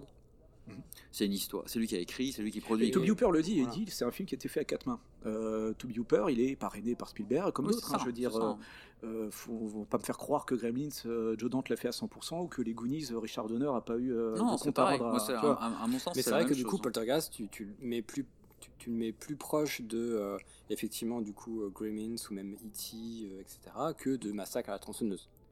Je suis d'accord, mais alors mais ça, on va, on va y C'est revenir c'est différentes époques, mais Ouais, euh, on va y bon. revenir parce qu'un réalisateur a le droit de faire des films différents aussi. Oui. hein, et d'ailleurs, quand il aura les mains libres un peu plus tard, quand il fera l'invasion vient de Mars, Que est hier plus soir, proche ouais. de euh, Oui, c'est vrai. que de vrai. Non, vrai. Et là, pour la peine, il est libre. Donc, euh, je trouve que c'est un très très mauvais procès qui lui a été fait. Ce qui est sûr, c'est que Spielberg, il a la main mise sur le truc, ça c'est indéniable. Mm. Puis il est sur le toit du monde à ce moment-là, sa carrière est pas encore au, si, quasiment, il a déjà sorti en contre troisième type et tout. Donc, euh, Mm. le gars, il, il fait, il est sur le toit, sur le toit du monde. Euh, Il y a des gens aussi qui disent qu'ils ont vu Toby Hooper réaliser, qu'il n'y a pas de problème. Des mecs comme Mick Garris qui était chargé de la promo, vous savez, Mick Garris, Ouais, euh, qui a créé Master of Horror. Il C'est ceux que qui meurent euh, après le tournage, comme de par hasard. euh, je suis pas sûr que la gamine euh, ait dit euh, Ouais, j'ai vu, c'est Toby Hooper. Bim. Euh, voilà, donc le problème c'est que tu as des mecs comme le chef Hop, même Jerry Goldsmith qui a fait la Zik ou l'actrice qui joue euh, la Tangina. D'ailleurs, Tangina, ça m'a traumatisé, je voyais Tangerine à chaque fois. je te jure, je repensais à ça, j'avais des. Ah. Euh, elle, pareil, elle dit qu'elle a jamais été dirigée par Toby Hooper. Il y en a qui Ouais. disent Bon. Ce qui est sûr, c'est que c'est pas un film entièrement fait par Toby Hooper. Ce qui est sûr, c'est que Spielberg a eu la. Il y a eu une influence. a eu une Bah, influence C'était un producteur présent, quoi. T'as des producteurs, Voilà. des fois, euh, de loin. Lui, il était sur, sur place, quoi. Le problème dans toutes ces histoires et tous les articles qu'on peut lire, c'est que putain, on demande jamais l'avis à Toby Hooper, Mm, quoi. mm. Bordel de merde. J'ai oublié de dire, hein, le mec est mort en 2017. hein, Ouais. Donc euh, moi, j'ai beaucoup de tendresse pour le bonhomme. Donc voilà, ça, ça y est un peu de, de le défendre pour lui rendre hommage. Mais, mais on- des interviews de Toby Hooper, on lui dit, bon, alors merde, tu l'as fait le film ou pas? Ça n'existe pas. Ouais. J'en ai trouvé, c'était pendant la sortie de Mortuary il y a quelques années, où euh, c'est des interviews qui sont faites avant la projection du film, où ils reviennent sur ce sujet-là. Et alors là, j'aimerais bien que tous les gens qui lisent des articles sur euh, Spielberg a fait le film, regardent cette interview-là et de voir comment Toby Hooper est encore brisé en 2010, quelque chose, Mm. par cette, euh, ce problème. Mm. On va revenir ce pourquoi. débat, cette question qui revenait euh, probablement tout le temps. euh, Bah voilà, ouais. c'est ça le problème, c'est qu'au bout d'un moment, on peut quand même demander à l'intéressé qui a jamais dit qu'il avait fait le film tout seul. Euh, mais après, voilà, la, la patte des producteurs, euh, ça- c'est un truc surtout dans les années 80, euh, Mm. 70. qui Bon, existe. et premier voilà. voyage, euh, autant n'emporte le vent, quoi. Tout, le monde- tout le monde sait que c'est plus un film de producteur qu'un film réalisé par Fleming. Ah, c'est années qui a fait le film, 80, quoi. Euh, Tu parlais de donneurs, tout ça, tout à, enfin, Bien sûr. C'est des mecs qui avaient la main mise. euh, Mm. Ouais, mais alors, C'est des producteurs euh, actifs, quoi. ce que dit Toby Hooper, c'est qu'il est vraiment vénère. Il fait, il- à un moment, il dit dans l'interview, putain, ça arrive qu'à moi qu'on traîne un truc pareil, quoi. C'est-à-dire que lui, il a Oui, dû avoir ok, passé ouais. mille des films de producteurs qui ont, Mm, ont mm. estampillé que c'était le réel. Et lui, par contre, il a trimballé ça toute sa putain de vie, quoi. Mm. C'est celui qui a le plus de succès aussi. Le, le Bah, c'est bien le euh, problème. Plus, Parce que euh, les deux sont sortis en même temps aussi. Ça et E.T. c'est sorti Ouais. quasi en même temps. Ça a été les deux plus gros succès de l'année. euh, Ouais. Et les gens ont dit, ben voilà, c'est Spielberg. Alors que c'était un Et, et quand, et quand bien même, trop c'est- facile, quoi. Moi, je trouve ça assez, assez, assez terrible parce que là, on parlait de malédiction avant. La vraie malédiction de Toby Hooper, c'est que son film le plus, qui a le mieux marché, on lui a enlevé la pater- paternité du truc, Mhm. et que son vrai film d'auteur, qui était vraiment de lui, ça a bouffé tout le reste de sa carrière, ça a tout éclipsé. Quoi. Mhm. Donc, il faudrait de la vraie malédiction, il faut la chercher, dans la carrière de Mhm. Toby Hooper. Et là, je vous fais une confidence que moi, du coup, comme, comme souvent, je me suis tapé les films de A à Z. Et j'ai fait une petite déprime. hein. C'est vraiment, ça m'a, ça m'a brisé le cœur de voir le, le- le bonhomme euh, sans cesse ra- rattrapé par des, par ces, ces- ces deux, ces deux points noirs de son, finalement, de sa carrière, quoi. Euh, Pour revenir au, bon- au bonhomme, Toby Hooper, c'est un mec qui est né en, en 43 à Austin, Texas, comme notre copain Linklater, dont on avait déjà causé le fois, donc mort en 2017. Alors c'est, en fait, c'est ça qui fait mal, c'est que c'est un, un- un vrai putain de cinéphile. C'est un gars déjà. euh, la légende dit que sa mère a eu les premières contractions euh, quand elle était dans une salle de ciné. Sa mère possédait un cinéma ou un théâtre, je sais plus. Et en fait, Toby Hooper raconte que pour lui, le cinéma, c'était un peu son babysitting, quoi. Et quand il décrit son enfance, ça rappelle beaucoup euh, Matinée, par exemple, de Joe Dante. Mhm. Mec, c'était ça, son enfance. C'est-à-dire Ouais. que voilà, il allait au cinéma du, dé- au cinéma du matin au soir, et c'est là-dedans qu'il a appris un peu le langage de, de- du cinéma. Bon, parmi ses films cultes, il y a des trucs comme Frankenstein de, de- de 31, ou alors il a beaucoup d'influence de, la Hammer, de War Dogs, Mhm. de Thing, on en parlait. Euh, pas mal influencé, influencé aussi par euh, Chuck Jones, tous les cartoons, Bibi le Coyote et tout ça. Ce côté un peu burlesque, grotesque qu'on va retrouver dans pas mal de ses films. Et lui, il résume un peu son, son enfance en disant De toute façon, moi, j'ai connu que le cinéma et la guerre par rapport au Vietnam. Donc voilà. Et un de ses mentors, voilà, qu'à un moment, on va trouver une espèce de, de Vanishing Point Universe. euh, son mentor, c'est Friedkin. hein. Voilà. C'est- son. C'est tout. fou. Donc euh, voilà un mec qui a connu l'apparition de, de la télé dans les foyers américains et l'importance que ça a eu. Donc un mec qui sait un peu de, quoi il cause. Et, et, euh, il commence par faire des courts métrages. Il fait un premier film en 71 qui s'appelle Eggshells, qui est disponible sur YouTube, longtemps introuvable. Bon, je vous conseille d'avoir bu un petit coup avant, c'est un peu compliqué. euh, c'est très psyché, mais euh, il y a déjà des thèmes euh, qui, qui ressortent dont on causera tout à l'heure. Ça reste un film intéressant. Et puis il fait en 74 Massacre à la tronçonneuse. Alors j'espère, on est tous d'accord que c'était un chef-d'œuvre absolu. Texas Chainsaw Massacre. Voilà, je suis pas sûr. Ouais, c'est. Je- Ouais, c'est euh, un des gros, gros, gros, gros films du Nouvel Hollywood. C'est euh, le type qui invente plus ou moins le style documentaire. euh, Ah oui, bah, c'est- bah, il passe derrière Friedkin, machin, mais c'est- poussé, ça va Ah plus oui, loin bah, c'est- finalement. oui, hein, voilà. Et puis, euh, il crée certains. En fait, Massacre à la tronçonneuse, moi, il y a un truc qui me revient à chaque fois. C'est quand il tourne le film, il fait ce fameux plan séquence qui passe sous la balançoire, Tout le monde dit comment t'as fait? Mhm. où tout le monde lui demande comment il a fait ce plan et tout ça, et où en fait, il y a des types qui quittent le plateau. Il y a deux trois techniciens qui disent non mais ça c'est c'est pas du ciné, ça se fait pas, ça c'est ce, ce travelling là sous le truc, ça se fait Ouais. pas. Et les gars quittent le plateau parce qu'il fait une séquence assez innovante d'un point de vue Qui sort des codes. Et pas parce que dans la scène d'après, il y a des cannibales en train de tuer des gens. Tu vois. Enfin, alors, ils Ouais. utilisent des vrais os et tout pour, euh, pour, Ouais. les, Ouais. pour les props, pour les accessoires. Mais le, cette séquence-là, qui effectivement est restée dans l'histoire du cinéma, Bah oui. t'as des mecs qui sont partis en disant Ouais, non, moi je, je travaille pas avec ce gars-là, je, je comprends pas ce qu'il fait. Quoi. Parce que c'était tellement euh, novateur. quoi. Donc, ça, euh, ouais, non, c'est. Enfin, pour moi, Texas Chainsaw Massacre, c'est un des gros, gros films des années 70. quoi. Je sens que Franck a un truc à dire.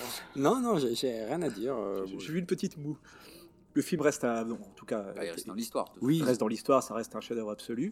Euh, par contre, que ce qu'on dit pas souvent, c'est que malgré tout le succès de ce truc-là, c'est que le film a rien rapporté à personne sur le du, du tournage. Pas grand-chose. Le problème, c'est que pendant la distribution, euh, ils étaient dans la merde, ils avaient plein, plein de soucis, ils sont passés par un financement un petit peu obscur, un peu mafieux, et ils ont eu zéro retour.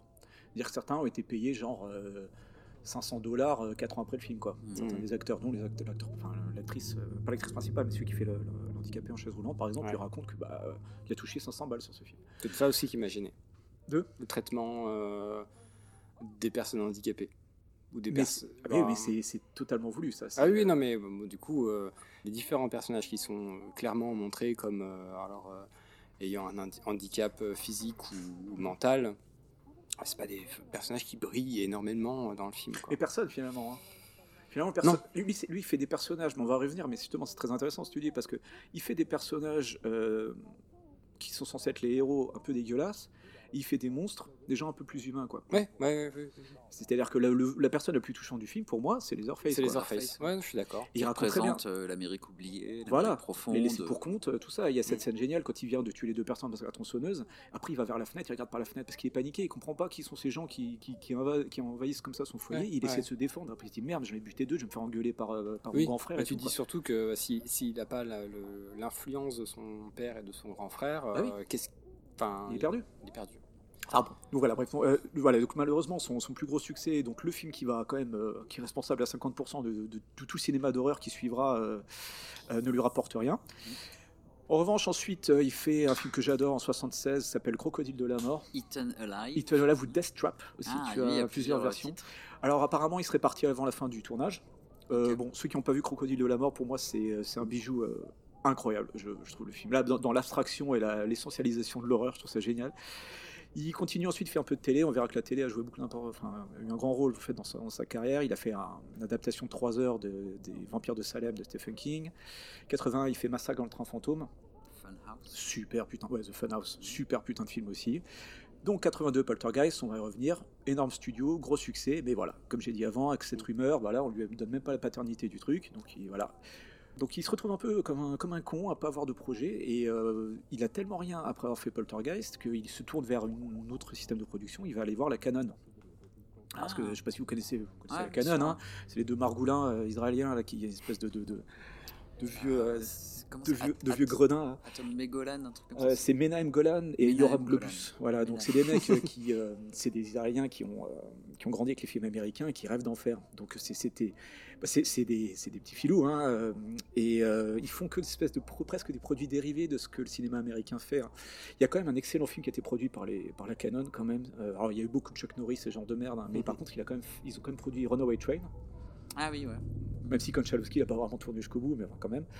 Et donc il va signer un contrat, Toby Hooper va signer un contrat avec les mecs de la Canon pour faire euh, plusieurs films, donc euh, parmi lesquels Life Force.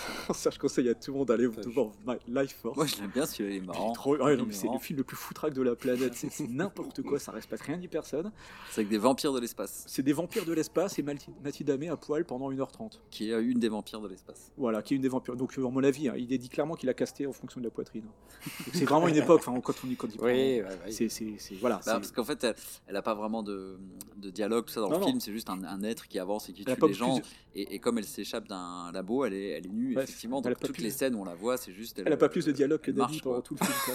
C'est- c'est- mais par contre, le film est hyper foutraque, mais c'est, c'est, gé- c'est généreux dans le sens. euh, Oh, il est drôle celui-là. Ouais, c'est un, film d'ado un peu, un peu débile, ce qui va, qui va au taquet, euh, ça part. bref. Il fera ensuite, euh, avec, toujours avec la Canon, Invasion vient de Mars, et puis il fera Massacre à la tronçonneuse 2, qui est en fait une version comique et complètement grotesque de, euh, de ce qu'il a fait dans le premier. Euh, moi que j'aime beaucoup aussi, qui a inspiré euh, sans, sans aucun doute tout le cinéma de Rob Zombie. Mm. Euh, la Maison des Mm. Mille Morts n'est rien d'autre qu'une autre version, une autre version de, de Massacre à la tronçonneuse 2. Mm. Tout cela fait qu'il a un petit succès, mais c'est toujours pas la teuf. On arrive quand même à la fin des années 80. hein. Ouais, Donc le mec, il a toujours rien. Donc il commence à faire beaucoup de télé. Donc euh, on en discutait tout à l'heure, mais il va faire pas mal de, de téléfilms et des épisodes pour ce qu'on a dit, Equalizer. Equalizer, Amazing Stories. Voilà. Plus tard, il fera les Master of Horror aussi. Enfin, Il il fera d'autres. euh, il va participer parce que comme il, c'est la un mec qui est aussi. reconnu dans l'horreur et par, la- et par ses potes, finalement voilà, il va faire les contes de la crypte, il va faire la série Freddy Faire des épisodes de la série Freddy pour Wes Craven, des trucs comme Toujours tenu par la main par Spielberg hein, euh, dans Mhm. certains de ses projets télé. Story, c'est Spielberg. Voilà, donc, euh, mais voilà, donc il se retrouve un peu vers la télé, et puis là, c'est le moment où je vous raconte un petit peu ma vie quand même. Donc je me suis maté tous les films, donc euh, je suis, j'ai eu l'impression de voir une descente aux enfers. C'était, c'était très très dur, mais comme pour clowner, euh, c'est c'est pas le genre de carrière que j'aime voir se casser la gueule, Ouais, quoi. ouais, ouais. Pour les raisons que j'évoquais. Donc euh, après, euh, il y a faire des trucs genre combustion spontanée, rien que le nom déjà, c'est compliqué. Donc c'est des mecs qui crament comme ça à la demande pendant 1h30, c'est très dur.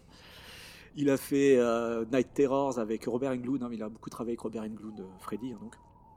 Night Terrors, il y a des plans magnifiques dans le film, et à tomber. Et le reste, hein, c'est des, c'est- c'est c'est un prince arabe qui, qui court à- sur un cheval à poil sur la plage, euh, au ralenti. Enfin, c'est très très gênant. euh, je, je sais pas trop. euh. Je voulais faire un truc un peu érotique, euh, mais ça marche pas bien du, du tout. Il fait un truc qui s'appelle Crocodile, c'est ça qui est terrible, c'est que la suite de sa carrière, on met terreur ou crocodile dedans, ou Massacre, mort ou massacre ouais, pour être ouais, sûr que bah, les gens viennent. ouais. Donc il fait Crocodile, qui est une chiasse, mais à, à, à tomber. Il a fait un film sur une, euh, un Ah, sèche-linge The hanté aussi, Mangler. non C'est ça Ah, The Mangler, alors moi celui-là j'aime beaucoup celui-là, vraiment. Alors The Mangler c'est une plieuse repasseuse euh, possédée par le démon. Et donc pendant, tout le film, la machine elle reste sur... Dupieux, quoi. ouais, c'est- ça pourrait, la machine elle reste sur place, que pendant tout le film ils passent comme des cons devant. Et ils se font tuer quand Ils ils passent devant. de se faire plier, repasser, écraser. Euh, quand même c'est une nouvelle de Stephen King sur 20 pages. hein. Ah merde. Et donc, sur les nouvelles de 20 pages, il a réussi à faire un film. Et en fait, je, je me marre parce que le film, il y a Robert Englund dedans. Le film est superbe. Mais vraiment, je l'adore. Il y a, il y a hum, Tad, Tad Levine. Vous voyez, c'est Tad Ouais, Levine ouais, bien sûr. Le méchant de euh, Silence des agneaux. des agneaux, et puis qui joue aussi dans Hit. Euh, et bref, il- et lui, il joue là-dedans. Il était, il était génial pendant, pendant, pendant 1h30, euh, espèce de. Le film est débile, mais c'est vachement beau. Il y a des plans super. Et euh, tu te demandes juste qu'est-ce qu'il fout à passer devant cette putain de machine pendant 1h30. mais c'est le seul que je sauve dans tout ça. Il a fait euh, des remakes, euh, Tool- de Toolbox, Mur- Toolbox Murders. Euh, Mortuary, c'était censé être son grand retour. Euh, bon, moi je l'avais vu au cinéma à l'époque, c'est- vraiment pas terrible. Et le pire, dans toute cette période dont je vous parle, là, tous ces films sortent en direct ou euh, Direct vidéo. Ouais, Il n'y a aucune sortie. Et son tout dernier, c'est Jean. Ouais. C'est pas. Voilà. Sorti en 2013, c'est un film qui est sorti directement en vidéo sans même son autorisation. Quoi. Donc voilà un petit peu. La, la- la- ouais, ouais, c'est D'accord. terrible. Et. euh, voilà la carrière du bonhomme, c'est- c'est c'est- c'est dégueulasse parce que dans tous ces films-là, t'as quand même des plans, des trucs, tu vois qu'il y a encore un mec qui sait ce que c'est, quoi. Il a jamais l'occasion, donc voilà, il, il- il- quand il fait par exemple euh, euh, Crocodile, au même moment, euh, il y, a un y a un film qui sort qui s'appelle Massacre à la tronçonneuse, tu vois, le remake qui est un succès, quoi. Et pendant toute sa carrière, le bonhomme, en fait, il a été, euh, il a été rattrapé et il s'est retrouvé dernier de la classe dans un genre que lui-même a largement co-créé, quoi. Enfin, Mhm. instillé, quoi. Donc c'est- c'est c'est- c'est terrible, quoi. Moi, franchement, ça m'a ça m'a vraiment déprimé. Je dis ça sans plaisanter, ça m'a ça m'a foutu un coup. Euh, J'ai vu plein d'interviews. Euh, faut, faut voir un petit peu les interviews qu'il a fait après 2000, quoi. Où tu sens l'amertume et puis l'espèce de, de- de fatalisme qu'il a sur lui. C'est très touchant. Euh, le mec a l'air super sympathique. Je sais, je le connais pas, mais il a l'air très gentil. Est- On parlait de Ted Kotcheff à la sortie de Walking Fire, ces gens qui ont une espèce de Mm. retour sur le devant de la scène. Le sien est un petit peu plus, plus mitigé, mais tu sens qu'il a plaisir de retrouver les gens, quoi. Et à chaque fois, on lui dit, bah, c'est génial. Et puis, comment t'as fait le plan là? Et puis, est-ce que t'as réalisé Poltergeist, quoi? Tu vois, c'était là 30 ans après. C'est encore Ouais. les questions qu'on lui pose. Enfin, c'est terrible. Voilà, donc c'était un peu pour euh, reparler un petit peu de l'expérience de visionnage de l'intégralité de sa, sa filmo. Euh, Il y a quand même de très bons trucs. son téléfilm euh, sur les vampires de Salem est super. Donc voilà, donc à la fois d'un côté écrasé par son vrai film d'auteur et dépossédé de son plus gros succès. Donc c'est un peu la, catastrophe. Cependant, dans tous ces films-là, il y a quand même des thèmes qui se dégagent. C'est un truc qui a des Eggshells en 71, c'est-à-dire c'est ça fait partie de ces mecs qui savent, ce truc qu'on n'a jamais compris en Europe, que le cinéma de genre, c'est un cinéma politique. Et euh, lui, euh, il a toujours utilisé ça pour euh, donner des messages et surtout l'enfoui, c'est-à-dire les fautes passées, comment se faire rattraper par qui on a été et comment l'inculture en fait te revient en pleine gueule. Des eggshells, c'est des hippies qui se défoncent, mais on sent déjà que c'est un peu la queue de comète de, de- de la, de la Flower Power, Période, quoi. machin. Mm. Et en fait, dans la cave, il y a des trucs bizarres qui se passent. Et à chaque fois, il met en scène géographiquement euh, l'enfoui, euh, qui a donc pour conséquence toujours aussi d'avoir des, des- des- comment dire des, euh, des déclassés, des gens des laissés pour compte de la société, qui sont en fait des monstres.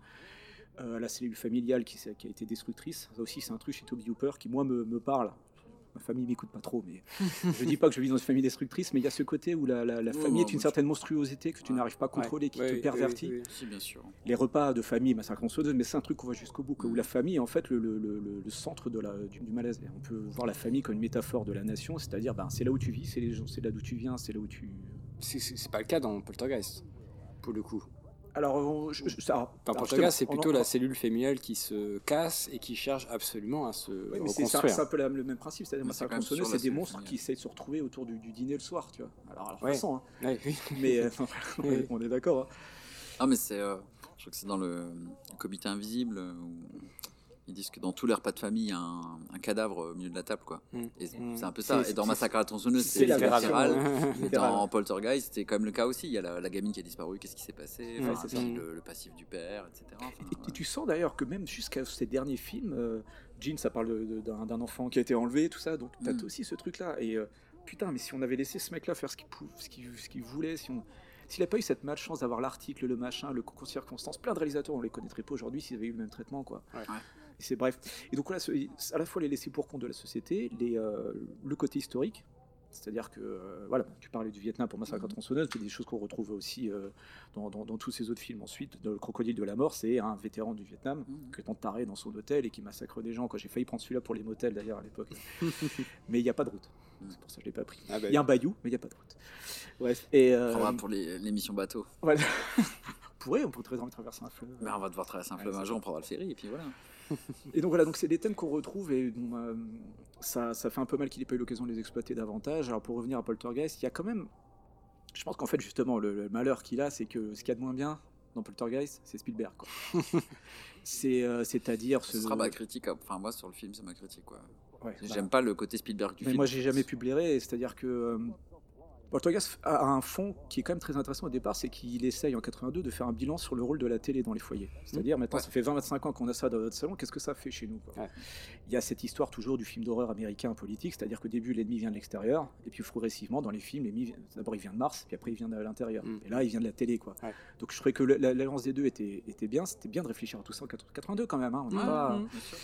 Donc il y a une continuation du foyer familial par l'intérieur. Donc la télé sert un peu de cheval de Troie pour la destruction de la cellule familiale. Tu disais qu'elle La, se la télé qui est partout, hein, dans la chambre, dans Ouais, le salon, dans la cuisine, euh, Ouais. par- partout. Il y a un Partout. écran euh, dans toutes les pièces. Et euh, il y a un humour, euh, moi, j'aime beaucoup l'humour du film, euh, de- surtout dans la première partie où d'ailleurs ça commence le générique, il y a l'hymne national américain, bien Oui. pompeux, puis après on voit qu'en fait ça tourne à la télé, tout le monde dort, Tout le monde chien dort. quoi. Oui, parce qu'en fait, c'est juste le truc qui passe euh, Avant euh, avant de passer à la neige. Ah, à avant la de passer télé, à en la fait, neige, il y a l'hymne, voilà. les Donc, euh, qui passent, en fait. Le truc qui part un peu pompeux au début, et tout, de suite- Mm. tout de suite désamorcé, tu dis qu'il y a des télés partout, à un moment, donc la, la, la gamine là, qui commence à discuter avec des esprits, là, euh, ils sont dans la cuisine, puis elle est à 2 cm de la télé où Ouais, il y a de la neige.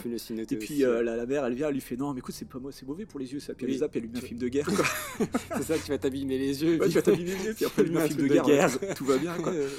Il y a aussi cette histoire des, des voisins qui font une bataille de télécommande, tu vois. Oui. Alors, ça, ça reste pas assez incisif peut-être, mais euh, je trouve que c'est ça, enfin, c'est ça que j'aime dans le film, c'est que tu as, à la fois, euh, plusieurs approches. Tu as à la fois un film d'horreur pour enfants, c'est comme ça que j'ai découvert. Mm. Moi, la scène de la piscine m'a foutu les pétoches, je l'ai vu un peu jeune et ça m'avait quand même bien, bien fait monter. C'est sûr que pour un amateur de films d'horreur, on... c'est trop léger, Oui. parce que c'est Spielberg. Mais en même temps, il y a aussi l'aspect comédie horrifique pour les adultes. Mm. Je trouve que c'est un équilibre extrêmement difficile à atteindre. Et en fait, moi, je trouve que le film le réussit rend plutôt bien, malgré Ouais. ses défauts dont on va causer. Euh, La scène où, où la mère toque en disant euh, je peux entrer à la, dans la- et puis elle ouvre et puis ça hurle euh, comme pas possible et puis elle refait et puis elle fait désolé ouais, ouais, elle ouvre la chambre qui est hantée par les esprits, quoi. Puis elle ouvre, ça fait gros bordel, excusez-moi, quoi. ça Euh, fait un mais- jump scare audio comme Ah ça et puis euh, Ah, sorry. jumpscare, on en causera parce que justement, ce film, on n'abuse pas, quoi. Euh, Non, non. Voilà, bon, ça... Tu disais, euh, la cellule familiale, elle, elle marche, mais quand même, les parents, ils sont un peu à la ramasse, quoi. Ils sont Mm. un peu aussi coincés entre deux époques. C'est-à-dire qu'il y a cette scène au début où ils sont en train de fumer des joints dans la chambre, Mm. pendant que le, euh, le mec lit euh, Reagan, The Ouais. Man, The President, ce bouquin, tu vois. C'est un peu des vieux hippies qui ont échoué, quoi. Enfin, Ouais, et il y a ce- cette phrase géniale qu'elle dit à un moment, tu sais, quand euh, il commence à avoir des phénomènes paranormaux dans la, dans la baraque, et euh, elle, elle a déjà compris qu'il se passait un truc avec la gamine, Mm. et il y a lui qui rentre. Et elle va le voir, elle lui fait Souviens-toi quand on était ouvert oui d'esprit. ouais Ouais. Donc tu sens ce truc-là aussi que bah, les parents sont un peu le cul entre deux chaises. Ouais, c'est C'est-à-dire, bah, maintenant, les années 80, euh, les années 70, on les a vécues, mais en même temps, on est bien content d'avoir une baraque. Le C'est mec, ça, il a ouais. un champ de mobilier, c'est quand même Mhm. pas le truc. On a réussi maintenant, Voilà. machin, on a laissé nos conneries de côté, mais pas Ça réfléchit sur on va construire la piscine, tu vois, des discussions qui sont un peu loin des considérations hippies qu'ils ont vécues dix ans avant, quoi. Euh, moi, je trouve que le casting est excellent. J'adore, euh, enfin, j'adore. euh, je trouve que le mec qui joue le père, Craig Nelson, je sais pas ce que vous en pensez. Peut-être Ouais, moi, je le le- trouve le super. tient bien lui. Ouais, ouais. Euh, alors, du coup, le film a, a le défaut de ses. Après, j'arrête. hein. Euh, le, après, le film il a de- le défaut de ses qualités, c'est-à-dire que du coup, il a sans arrêt le cul entre deux chaises. euh, c'est-à-dire qu'il veut à la fois faire de l'horreur, mais être tout public. Et Toby Hooper qui veut faire un film, et c'est Spielberg qui prend la main derrière. Mm. Et c'est plombé par un personnage de l'exorciste qui vient, qui est super casse-couille. Où là, ça sent l'invention Spielbergienne à 400%, quoi. Mm. Euh, ce qui est drôle quand même, c'est qu'à chaque fois, comme je dis, le cul entre deux chaises, c'est qu'elle vient, elle plombe un peu le film avec son truc, mais elle, elle- elle échoue, quoi c'est qu'en fait elle sert de contrepoint à la méthode scientifique qui sert à détecter les poltergeists et tout, et en fait, euh, que ce soit les scientifiques ou euh, la médium, les Mm. deux se chient dessus, quoi. Mm. Parce que finalement, quelque part, Ouais, ouais, personne ouais. n'arrive à, ils arrivent à récupérer la gamine, mais... euh, Donc voilà, moi je, moi je trouve que le film, ah, il y a peut-être un peu de nostalgie, je peux pas, je peux pas le nier, parce que j'avais vu Mm. quand j'étais gamin, c'était le film qu'on se passait, bon, c'était... On s'en rend compte maintenant que l'horreur elle est un peu, elle est un peu légère, mais n'empêche quand tu as 10 ans, c'est, ça, ça chatouille un peu quand même quoi. Euh, voilà, bref, je continuerai après si jamais vous avez. Je vais vous laisser Ouais, causer. c'est- une horreur type, euh, je sais pas, euh, Ghostbusters ou Ouais. Ghostbusters, c'est une horreur en effet. ouais. Ouais. ou euh, Bah, c'est de l'horreur euh, en blin, effectivement. Ouais, ouais, c'est c'est un peu. Je dirais que pour l'horreur, on est en plein dedans. En plein dedans.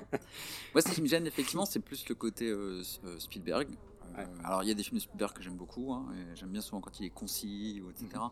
Jurassic Park, je trouve que c'est- très réussi. Euh, ça, enfin, alors, le, le côté Spielberg, c'est le film, il est trop long. C'est-à-dire que le film fait quasiment deux heures, Ouais. alors qu'il pourrait être ramassé. et surtout la- vraiment la dernière partie qui fait presque double fin qui Ouais. pose un peu problème. ouais, il y a Au ça. moment où il récupère la fille et C'est euh, un ventre mou plus qu'une fin euh, bancale. mais- Mais euh, et, et c'est vrai que ça sent beaucoup le film de studio de nouveau, où tu as deux trois scènes chocs qui ont dû être montrées à l'époque dans la bande-annonce, la scène de la piscine, tout ça. Et à un moment, euh, c'est vrai que la scène de la piscine, bah, je me rappelais aussi, comme je l'ai vu étant gamin.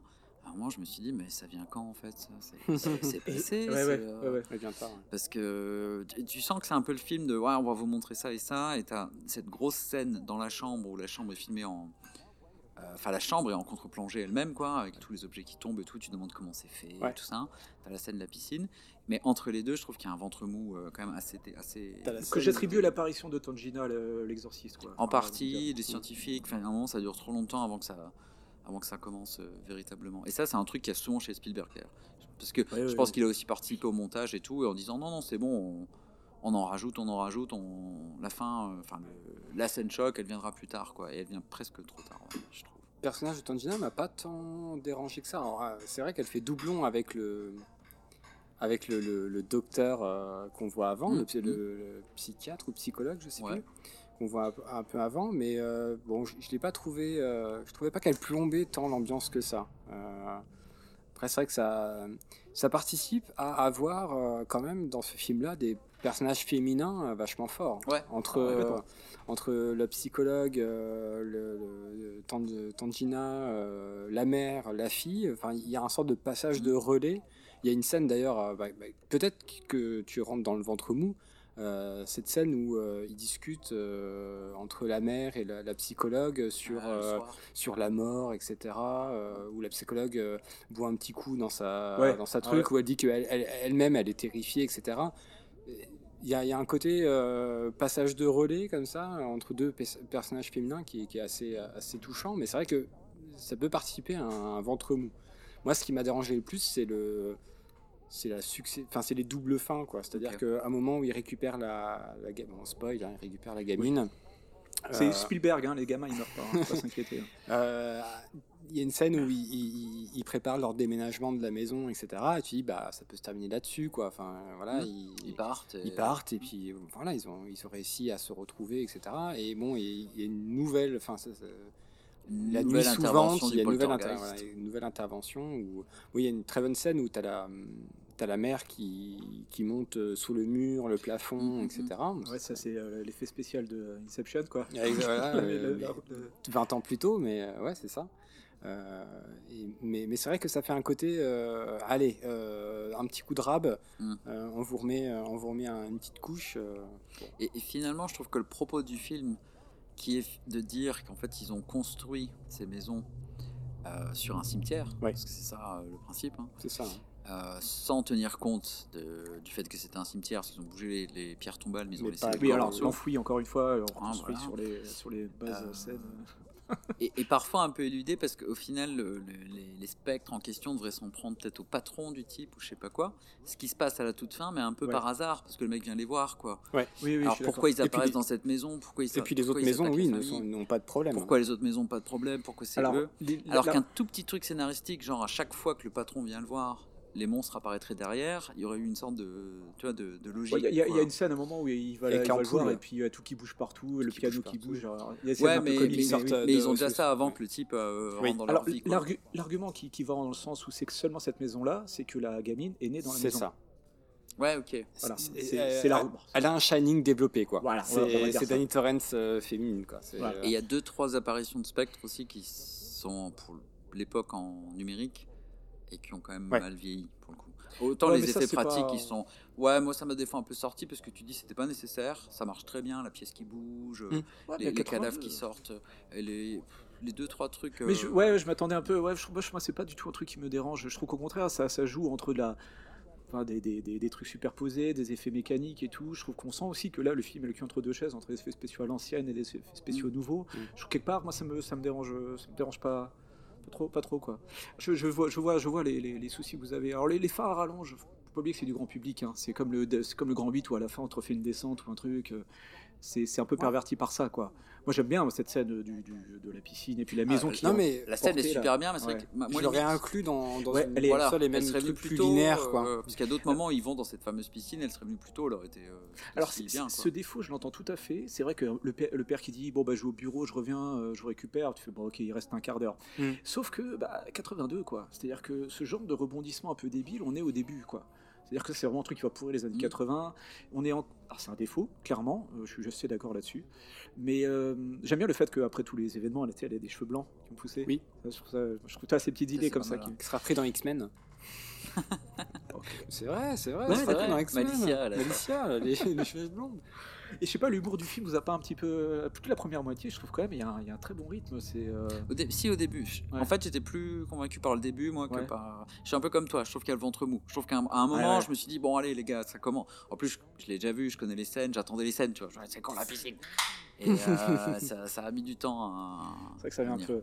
Il y, a- il y a une scène que je trouve assez cool sur cette histoire de. oh, oh, tu- Pour dire que, que les parents sont co-responsables aussi un petit peu. Au tout début, je sais pas si vous vous souvenez, ça commence. euh, elle parle à la télé et tout. Bon, elle est super la scène quand la gamine parle à la télé. Enfin, je trouve qu'elle Mhm, elle-. Ouais, et puis juste avant, il y a quand même une intervention d'un Golden Retriever qui est euh, excellent. Et, alors, je crois pas qu'il soit crédité, mais euh, honnêtement. D'ailleurs, on euh, se demande où il est pendant tout le film, le chien. C'est il vrai. part avec. euh, Il, part, il part avec le fils. Ouais. Avec Ah, le c'est fils. ça, avec hein, le oui. fils. Mais euh, bravo, hein. franchement. Parce que euh, tu reviens à la fin, je me t'étais où, toi Putain, j'allais dire un truc sérieux. Tu Rex, veux faire la euh, revue canine du film. Pardon. non, il y a un truc au tout début, euh, très, bon, très bon jeu d'acteur de, de l'oiseau qui meurt au début. Il a vraiment l'air mort. C'est vrai. Non, euh, en fait, au début, ça commence. euh, Il y a des phénomènes paranormaux et là, il y a le petit oiseau de la, de la Ouais. gamine qui meurt. Qu'est-ce qu'elle fait, la mère? Elle, Elle, prend l'oiseau, elle se dit merde, bon bah vite fait, je vais le balancer dans les chiottes. Elle- elle lui dit euh, Fais chier, il t'aurait pas pu choisir un jour où il y a école. Voilà. Donc ce qu'elle fait, c'est que euh, le, le petit oiseau de sa fille vient, vient de crever, elle veut balancer dans les chiottes. Elle se fait, elle se fait prendre en flag par la gamine, du coup, elle décide de l'enterrer. Mais qu'est-ce qu'elle raconte cette scène, quoi? C'est que les parents aussi, euh, ils ont tendance à avoir aucun respect pour la mort, aucun Ouais. respect pour le, Mm. tu vois? Et et Ça parce qu'on s'est fait choper par la petite, quoi. parce que la, la gamine serait pas venue, elle aurait balancé l'oiseau, elle aurait dit oh mais il est parti Il au est paradis. parti. euh, ça, ça, cette scène-là, pour moi, elle a un intérêt au début. Elle, elle décrit en fait tout le problème de, de, ce- de ce, de ce pays, surtout les années 80, qui s'est construit sur les, les, euh, les, euh, les tombes des, euh, des, des gens des décennies Ouais, précédentes. ouais. Quoi, hein. Mhm. C'est ça le truc du film. Hein. c'est une scène très drôle. Enfin, je fais pas de fixette sur les Golden Retriever, mais au, au moment Ouais, où il dit voilà, voilà, il est parti, machin, t'as as les chiens qui commencent déjà à creuser le. Un peu l'oiseau que le chien commence déjà. Et puis d'ailleurs, qu'est-ce qui se passe? Il creuse la piscine et la boîte elle ressort tout de suite. Voilà, ces petites touches là me font dire que comme le film n'est pas aussi, niais en fait qu'il en a l'air, mais c'est Ah c'est pas un film niais. ça tire juste- dans les deux sens. Moi, c'est plus dans la structure. Je trouve qu'il est Ouais. un peu. euh, il aurait. Il aurait euh, ce serait peut-être un, un chef-d'œuvre ou je sais pas quoi s'il avait été resserré, s'il avait été. euh, si, si c'était débarrassé de certaines scènes, ouais. Voilà. Après, euh, pareil, hein, euh, je crois qu'au montage, t'as Hooper et t'as Spielberg qui est venu mettre son nez dedans. Si ça se trouve, le film aurait une Ah. autre tronche. Si tu regardes, il y a des gens qui disent que Hooper n'a jamais fait le montage. Enfin, je crois que Spielberg était là tous les jours du montage, en tout cas. Donc, Ah, euh, ouais, ouais. euh, Mm. On garde ci, on garde ça, forcément. À savoir, donc il y a eu deux suites. Alors moi, je me suis tapé, euh, en plus de, de me taper euh, l'atroce euh, Descente aux enfers, Toby Hooper, j'ai regardé Poltergeist 2 et 3. Euh, 2, aucun intérêt, c'est une merde. Le 3 propose deux trois trucs. Gary Sherman, euh, qui a fait le 3. Je sais plus quel film a fait Gary Sherman dans les années 70, qui est devenu assez. euh, je sais qu'il y a un pote qui écoute qui va, qui va hurler parce qu'il m'a proposé le film 400 fois. Bref, euh, j'ai maté le remake avec Sam Rockwell. Ouais. De 2014, 2015 2015, je crois, ouais, Ouais. 2015. Qui est, qui, est une, qui est une grosse merde. Euh, Alors, c'est que du jumpscare. Oui, euh, voilà, c'est ça. C'est un. Mais en 2015. Je, je l'ai pas vu, euh, j'ai- été voir le- la bande-annonce juste pour voir à peu près euh, Ouais. euh, visuellement à quoi ça pouvait ressembler et tu sens tout de suite que c'est les films bah, euh, Post-Warren, Blum. Blum- Blumhouse, etc. Vache. quoi, C'est-à-dire euh, des jumpscares partout. Quoi. Ouais, ouais, il n'y a que ça. ça. Ça fonctionne que ça. Ouais. C'est-à-dire que toi, tu, je suis dans la cuisine en train de faire un truc. Toi, tu vas venir derrière moi pour me dire bonjour. Tu vas venir doucement comme Oui, ça, me Tu vas pas faire de bruit. de- Ah, c'est toi Tu fais surtout pas de bruit tant que t'es pas dans Non, plan. non, bah non, non, non. 2015. Et puis, ouais. C'est qu'en 2015, on fait encore des films comme ça. Et ce qui bah est incroyable, c'est qu'on là, on parle de la télé comme sujet. Putain, au 21e siècle, l'im- l'importance des écrans et comment ça nous empoisonne ou ça nous gangrène le quotidien, il y a des choses à dire en 2000. Ouais. en- en Et- Et du coup, dans le 2015, quoi. remake, il y a, il y a toujours ce lien avec la télé ou peut-être qu'il Ouais. l'a ouvert avec les smartphones ou Ouais, ça exactement ça. Donc il Ouais. l'ouvre de manière super artificielle, c'est-à-dire qu'il n'y a pas que la télé, il y a le smartphone et puis il Ouais. y a la tablette. La tablette, Et il y a un drone avec une caméra. Donc à un moment ils envoient le drone dans le monde. ouais, ils envoient le drone dans le monde euh, Oh, de l'autre côté quoi. Mm. Et donc ils voient en direct sur l'écran machin quoi. C'est tout. En gros, le, seul moyen qu'ils ont eu de moderniser l'importance des écrans et comment Ouais. ça influe dans nos vies. On va discuter de Cronenberg qui lui a tout compris depuis avant tout le monde et pour tout le monde et pour toujours. Et ils, te disent ah mais du coup que c'est en 2015, euh, oh, on va quand même foutre un téléphone portable. C'est terrible. C'est vraiment c'est c'est c'est encore plus déprimant que la fin de carrière de Toby Hooper de voir ça. C'était, tu dis en 2015 que personne n'ait réussi à dépasser ça. Ouais. À quoi ça sert? Et le pire, ils reprennent des gags. C'est-à-dire que même les trucs. Je sais pas si vous vous souvenez en Poltergeist, c'est, c'est super drôle. Il y a toute l'équipe de scientifiques qui arrive. Les mecs, ils se la pètent un peu. Il fait.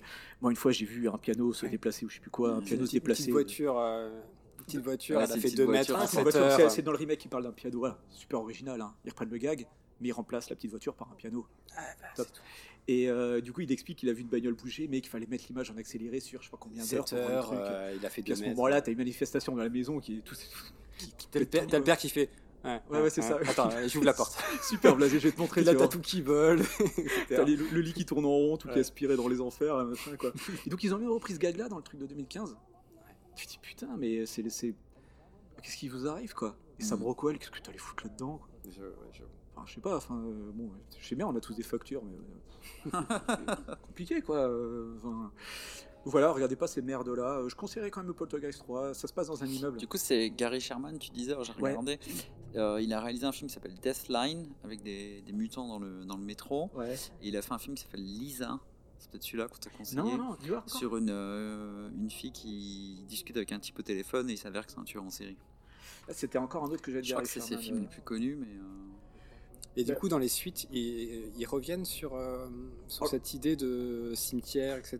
Où ils, Ouais, ils alors- appliquent, où ils apportent d'autres. euh, Non, dans le, dans le 2, en gros, c'est euh, c'est un, un genre de, de pasteur démoniaque qui veut prendre possession de, de la fille. Et c'est un chaman indien Mm. qui, qui va essayer de les sauver. Le 3, par contre, c'est là, c'est un, un peu plus malin. C'est, J'imagine que les parents n'ont plus voulu jouer euh, Williams et Craig Nelson. ils ont Oui, il n'y a, que la petite fille qui. il y a que la euh, petite fille qui va jusque. Et là, par contre, elle joue trop bien. Je veux dire, mais jusqu'au 3, ça c'est vraiment le. Elle, me... elle est fascinante, quoi. Ouais, dans le premier, déjà. Le... Ouais, je sais pas quelle vois, carrière elle aurait pu avoir parce que même dans le 3, c'est elle sauve tout le truc. Et en fait, dans le 3, c'est un peu similaire au premier, c'est-à-dire qu'en gros, c'est un architecte qui a construit un immeuble et euh, tout se passe dans l'immeuble. C'est-à-dire de- du parking à la piscine, au spa, jusqu'en haut, et tout l'immeuble est possédé. Donc en fait, la gamine, elle passe euh, le week-end avec son oncle. C'est oui, l'argument pour avoir d'autres parents de substitution, quoi. Mais par contre, il y a des scènes d'horreur, c'est un peu à la Freddy, c'est-à-dire qu'on reprend le même canevas et puis on essaie de développer des scènes d'horreur à partir de ça, quoi. Ouais. Voilà. Donc c'est pas, pas génial, hein.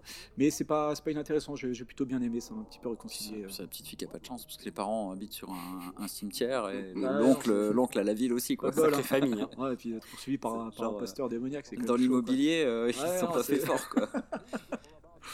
Enfin voilà, bah, du coup, là, il était pile dans le sujet celui-là. hein. Euh, moi, je suis content quand même d'avoir pu, pu revoir. euh, je me Bah, que t'aies pu nous le montrer aussi. C'est pas un film que j'avais gardé des années 80, moi, par rapport aux Gremlins, euh, des trucs comme ça. il est en dessous. il est en dessous.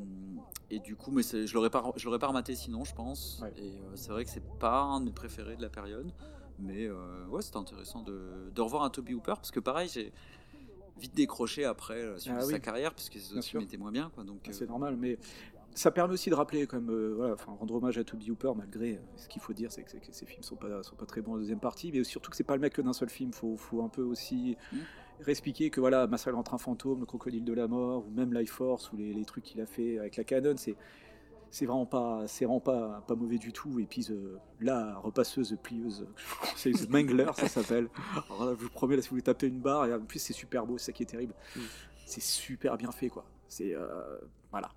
Voilà. Bon, dans- je, je sais pas si j'ai réussi à rendre hommage au bonhomme, mais en tout cas, Non, c'était intéressant de parler de ce film. Et puis, euh, bon, euh, c'est clairement dans, dans- dans le thème. hein. Euh, La télé, elle, elle prend une part très importante. Elle finit même le, le film, en fait. euh, quand, quand ils vont dans le, dans le motel, euh, euh, la scène où il, il ferme la porte, puis ah, il ressort et puis il balance la télé à Bah, la l'extérieur. télé dehors. La ça- famille se, re- se reconstruit, mais sans la télé. Sans la télé, ouais, Voilà. exactement. Donc, on a- scène-là, elle est bien. Pourquoi pas vrai vrai que c'est int- c'est Ça, c'était le intéressant. plan qui m'avait mis avec ça, ça, la piscine, et puis cette télé euh, dehors. C'était Ouais. le truc qui m'avait le plus marqué quand j'étais gamin. Je trouvais qu'il y a quelque chose de Ouais, super fort là-dedans. quoi. Je vous propose de faire pareil, on se met sur la terrasse avec la télé, Avec à terrasse du, Ah bah, du motel, et puis on passe Ouais, au troisième histoire de- film. Histoire de prendre l'air un petit peu, ouais. ça marche. Ouais.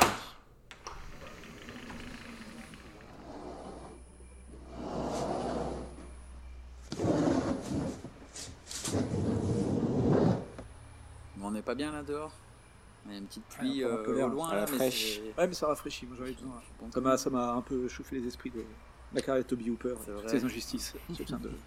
Je vais zapper un peu à la télé pour voir ce qu'on peut regarder. Qu'est-ce que je vais choisir comme troisième film? Toi, un peu de zik, ce serait cool aussi. Ah bah écoute. Chaîne euh, musicale, peut-être? Chaîne musicale. On doit voir ça. hein. Et euh... ah, Tiens, c'est un morceau que t'aimes bien ça? Ah, ça c'est cool. It's your old pal, Captain Spaulding again. Yes, I'm here to tell you about a brand new attraction. Mary. the monkey. yeah, fucking monkey. This here little uh-huh. hoodie is half real human, half monkey. I brought all the way from the wilds of Borneo. so y'all come in, make sure you bring little Johnny and Susie with you. She'll scare the holy guacamole out of 'em. and remember, while you're down here, pick up your Captain Spaulding for President. Yes, yes, yes. All shapes. Man, what the fuck? What the fuck is this? I paid good money for this goddamn commercial.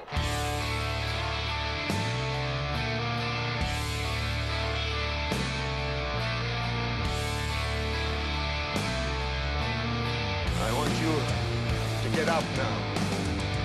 I want all of you to get up out of your chairs. I want you to get up right now and go to the window, open it, and stick your head out and yell, I'm as bad as hell, and I'm not gonna take this anymore! The fact is, I'm here. Now, tomorrow you'll know that I wasn't kidding and you'll think I was crazy. But look, I figure it this way.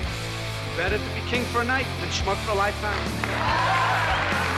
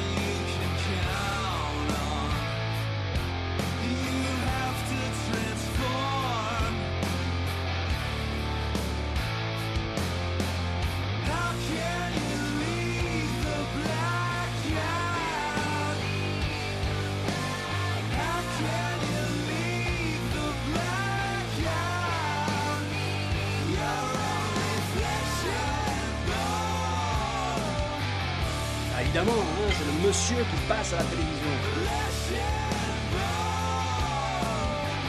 Et le con qui passe pas à la télévision.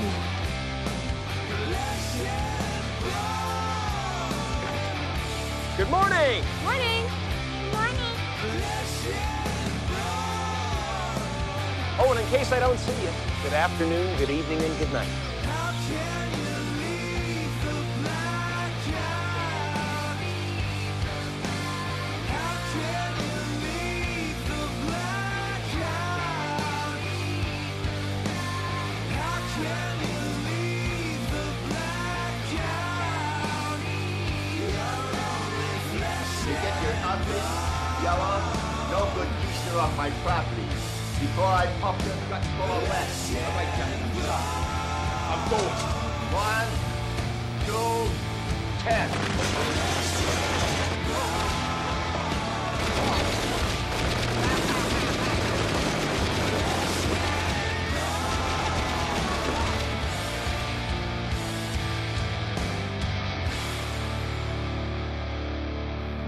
Borrow my wife if she wants you to. You can lounge around here on her sofa in her ex-husband's dead tech postmodernistic bullshit house if you want to. But you do not get to watch my fucking television set. For God's sake. Alors c'était le, c'était notre petit blind test. hein, On fait ça à chaque épisode. On met une petite chanson avec des petits extraits de films. Là c'est euh, c'est Matt qui a qui s'est occupé de, de ça. Ouais, je vous ai pris un groupe qui s'appelle The Burning Brides. Euh, c'est un groupe que j'ai découvert dans un film qui s'appelle Suck, une espèce de film sur, sur le rock'n'roll et les vampires, qui est vachement cool, un film canadien. Enfin, un lien d'ailleurs, du coup, avec notre ami David. Tout à fait. Euh, le morceau s'appelle Flesh and Bone. Euh, je vous conseille fortement de regarder la carrière de, de Burning Brides et surtout de mater Suck aussi. Un style euh, musical un peu différent de ce qu'on a pu vous proposer dans les autres épisodes. Donc euh, C'est vrai. voilà, ça ouvre la porte à d'autres euh, d'autres courants, hein, synthwave, gent, tout ça. euh, Je suis un peu le, le cheval de Troie des portes obscures du métal. ouais, donc le film Sock, il a été fait par Rob Stefaniuk, hein, qui a fait que ce truc-là. Il y a tout un casting assez cool. Il y a Henry Rollins, il y a Iggy Pop, il y a Moby, il y a Alice Cooper. Euh, d'accord. Le film est très cool et la est vachement adaptée. Elle existait avant le film, hein, mais euh, voilà, je conseille donc Sock. Euh, notre adresse mail podcast.vanishingpoint@gmail.com. Euh, bah, du coup, je vais reprendre la télécommande et on va vraiment passer à notre euh, troisième film, Mhm. qui sera euh, un grand morceau, un gros morceau. Quelque chose d'un peu léger. Voilà, Euh, puisqu'il s'agit de Videodrome de David Cronenberg.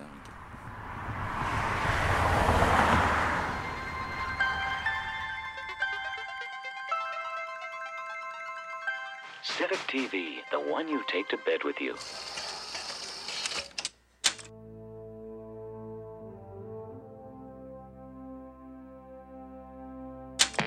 The battle for the mind of North America will be fought in the video arena, the video drone.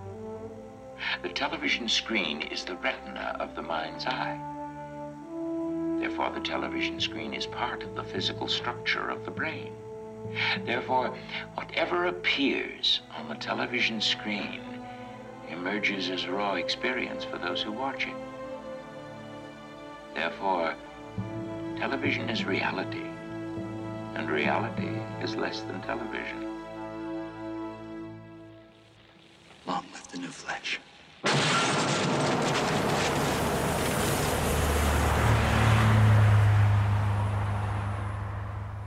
Euh, donc oui, euh, David Cronenberg, un, un gros morceau, parce que je pense que c'est un des réalisateurs, euh, bah, personnellement un des réalisateurs préférés, et un des réalisateurs importants de- bah, des années 80, mais même de, de toutes les années. quoi. Ouais, on va dire ça. Donc j'essaie de la faire relativement courte, puis il y a sûrement des choses à rajouter, et puis je pense que c'est un réalisateur dont on parlera peut-être encore. euh. le oui catégorique. Oui, oui. non, mais dames vraiment, qui fait des euh, petits, ouais, ouais. Ouais, Non, si, si. Ah, c'est Non, je suis excité, vas-y, je te laisse. Donc euh, David Cronenberg, David Cronenberg, euh, réalisateur canadien, surtout connu, reconnu pour être le papa, le tonton, le grand-père, comme vous voulez, de la body horror, hein, qui est un, un sous-genre de euh, l'horreur et qui euh, traite des euh, violences, euh, on va dire, faite au corps humain, où l'horreur euh, vient de l'intérieur, du corps, du personnage en lui-même, et pas de l'extérieur, fantômes, monstres, etc. Euh, c'est le genre où euh, les personnages, euh, le, le corps des personnages est transformé par des infections, des parasites, des mutations, des mutilations, des auto-mutilations, la technologie, la zombification, la violence, la maladie ou le sexe. Le- ça en fait partie. part importante, ouais, euh. tout à fait.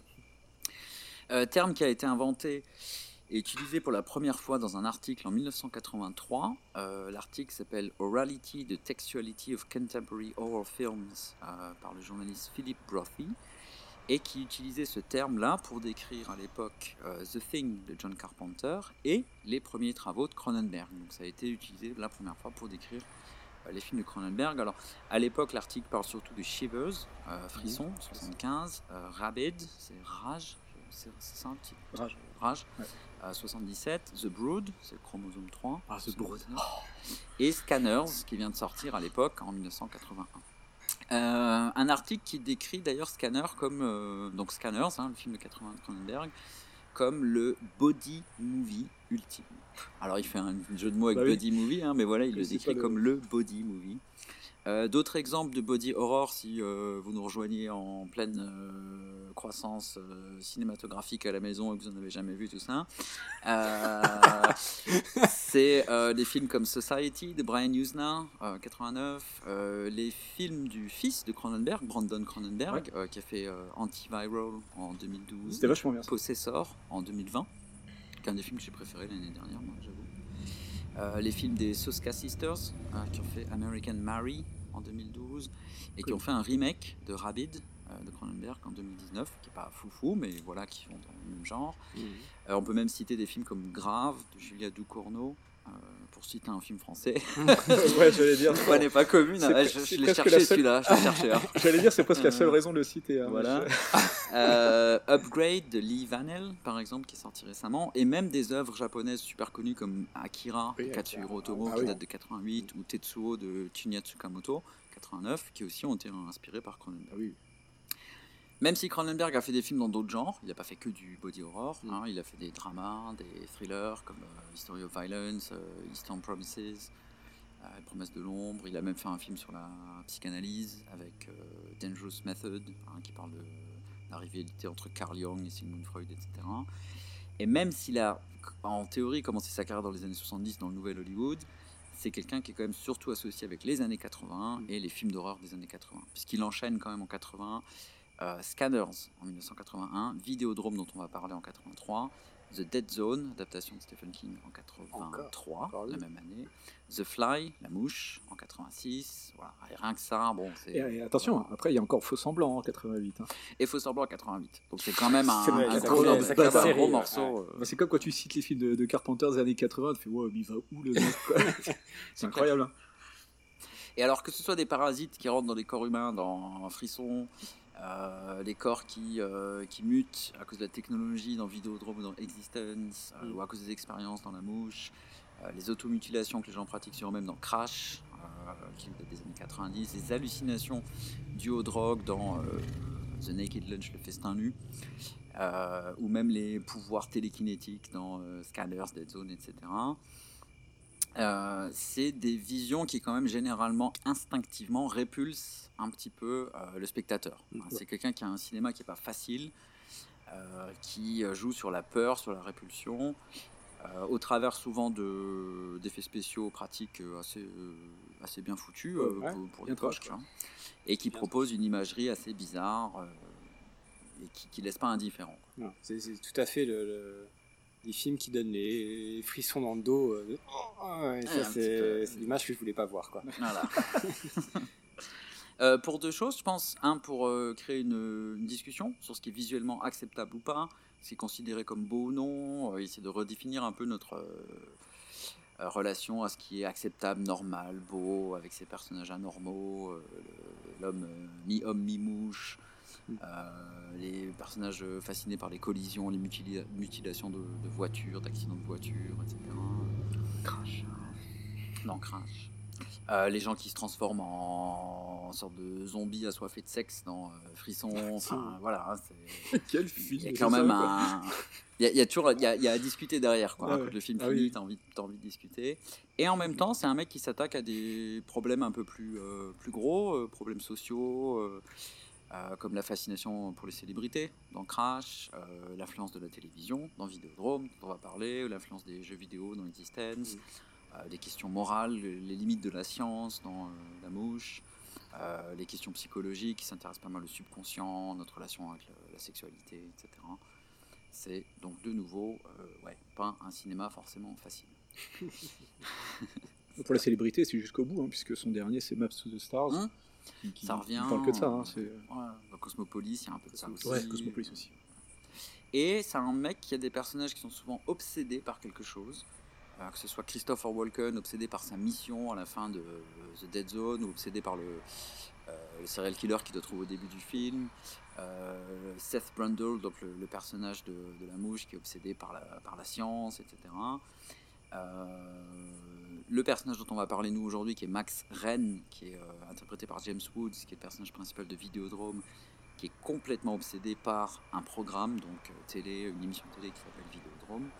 Et souvent, cette obsession va pousser ces personnages à devenir complètement ostracisés de la société ou de la réalité dont ils font partie. C'est un truc qui revient beaucoup et qui, de nouveau, crée un sentiment euh, un peu inconfortable du côté du, spectateur, puisqu'on a un personnage principal qui est un peu un, outsider euh, qui part dans des délires complètement fous et avec une imagerie, donc, comme on a dit, un peu, un peu difficile. Et je pense que Vidéodrome, c'est un peu le film cronenbergien euh, quintessentiel, ben, euh, voilà, puisqu'en plus d'explorer tout ce, ce dont on vient de parler, euh, c'est un film qui parle aussi de la télévision, donc du film en soi, hein, du, du médium film en soi. Donc dans Vidéodrome, on suit euh, Max Wren, qui est programmateur dans une chaîne de télé euh, qui s'appelle Civic TV, qui est basée un peu sur une chaîne de télé qui existait à l'époque au Canada, qui était City TV, Ouais, crois, ça, un truc comme ça. Voilà. Et qui est spécialisé dans les émissions sensationnalistes, on va dire. Mm. Hein, qui passent des trucs euh, Érotico, soft porn, euh. érotico, euh, trash, euh, voilà, etc. Euh, il scanne avec une, une antenne satellite illégale les programmes des autres pays pour essayer de trouver des idées, etc. Et il tombe sur un truc donc, qui s'appelle Vidéodrome, qui serait a priori euh, émis depuis la Malaisie, ce qu'on dit au début du, du film, et qui montre en fait euh, des gens en train de se faire torturer et euh, tuer euh, à l'écran, et qui est en fait une sorte de snuff, euh, Snuff movie, snuff movie, snuff émission, quoi, Mm. en gros. Oui, parce qu'il y, a, il y y a très vite l'idée que euh, ce qu'on voit à l'image est réel en Est fait. réel. Ce ne sont pas des acteurs. Et du coup, il devient de plus, plus il devient obsédé par ce truc-là, euh, plus il perd pied avec la réalité, on va dire ça comme ça, dans une série d'hallucinations de plus en plus bizarres, euh, qui convoquent bah, toute l'esthétique body horror, euh, des images transhumaines avec euh, fusion entre l'homme et la machine, puisqu'il va s'insérer une vidéocassette dans le bide, euh, la télévision le vagin bide. dans son ventre-vagin. Vagin bide. Ouais. C'est James Woods qui dit, je crois, pendant le tournage, hein, au début du film, j'étais un acteur, et à la fin du film, j'étais le porteur du, du trou. en fait. Ouais. C'était juste le mec qui portait le trou dans lequel il fallait mettre. Il paraît qu'il en a chié pour Ça tourner ces trucs-là. compliqué. Ah ouais? Ah ouais, ouais. Il y a un côté sadomaso dans le film aussi, il y a des, des rites sexuels un petit peu sadomaso, il y a euh, l'idée de contrôle de l'esprit, euh, dégradation du corps, tout ça. Évidemment, le film est une critique euh, assez forte de- du pouvoir de, de l'image, du pouvoir de la télévision, euh, dans les années 80 et avant, parce que moi je pense que ça fait un peu référence à ce qu'on appelait les films Mando, qui sortaient dans les années 60-70, qui étaient des sortes de faux, vrais documentaires sur des Mm, trucs mm. horribles, etc. Je pense C'est un- à Cannibal Holocaust, hein, dans, dans le délire. euh, Ouais, on essaie d'être un peu à la, à la lisière entre le, le- le vrai et le faux, Ouais. et puis on aime bien que les gens ne sachent pas. Quoi. Ouais. Ouais, ça ressemble un peu à ça. Gros Ah, film de merde. C'est un peu une prémonition, euh, je trouve, euh, à la fois de la télé-réalité, parce qu'en fait, il, veut montrer un truc qui est vrai, etc. Et c'est ce qui va se développer finalement. C'est euh, méga précurseur et visionnaire par rapport à la télé des années début 2000. Quoi. Tout à fait.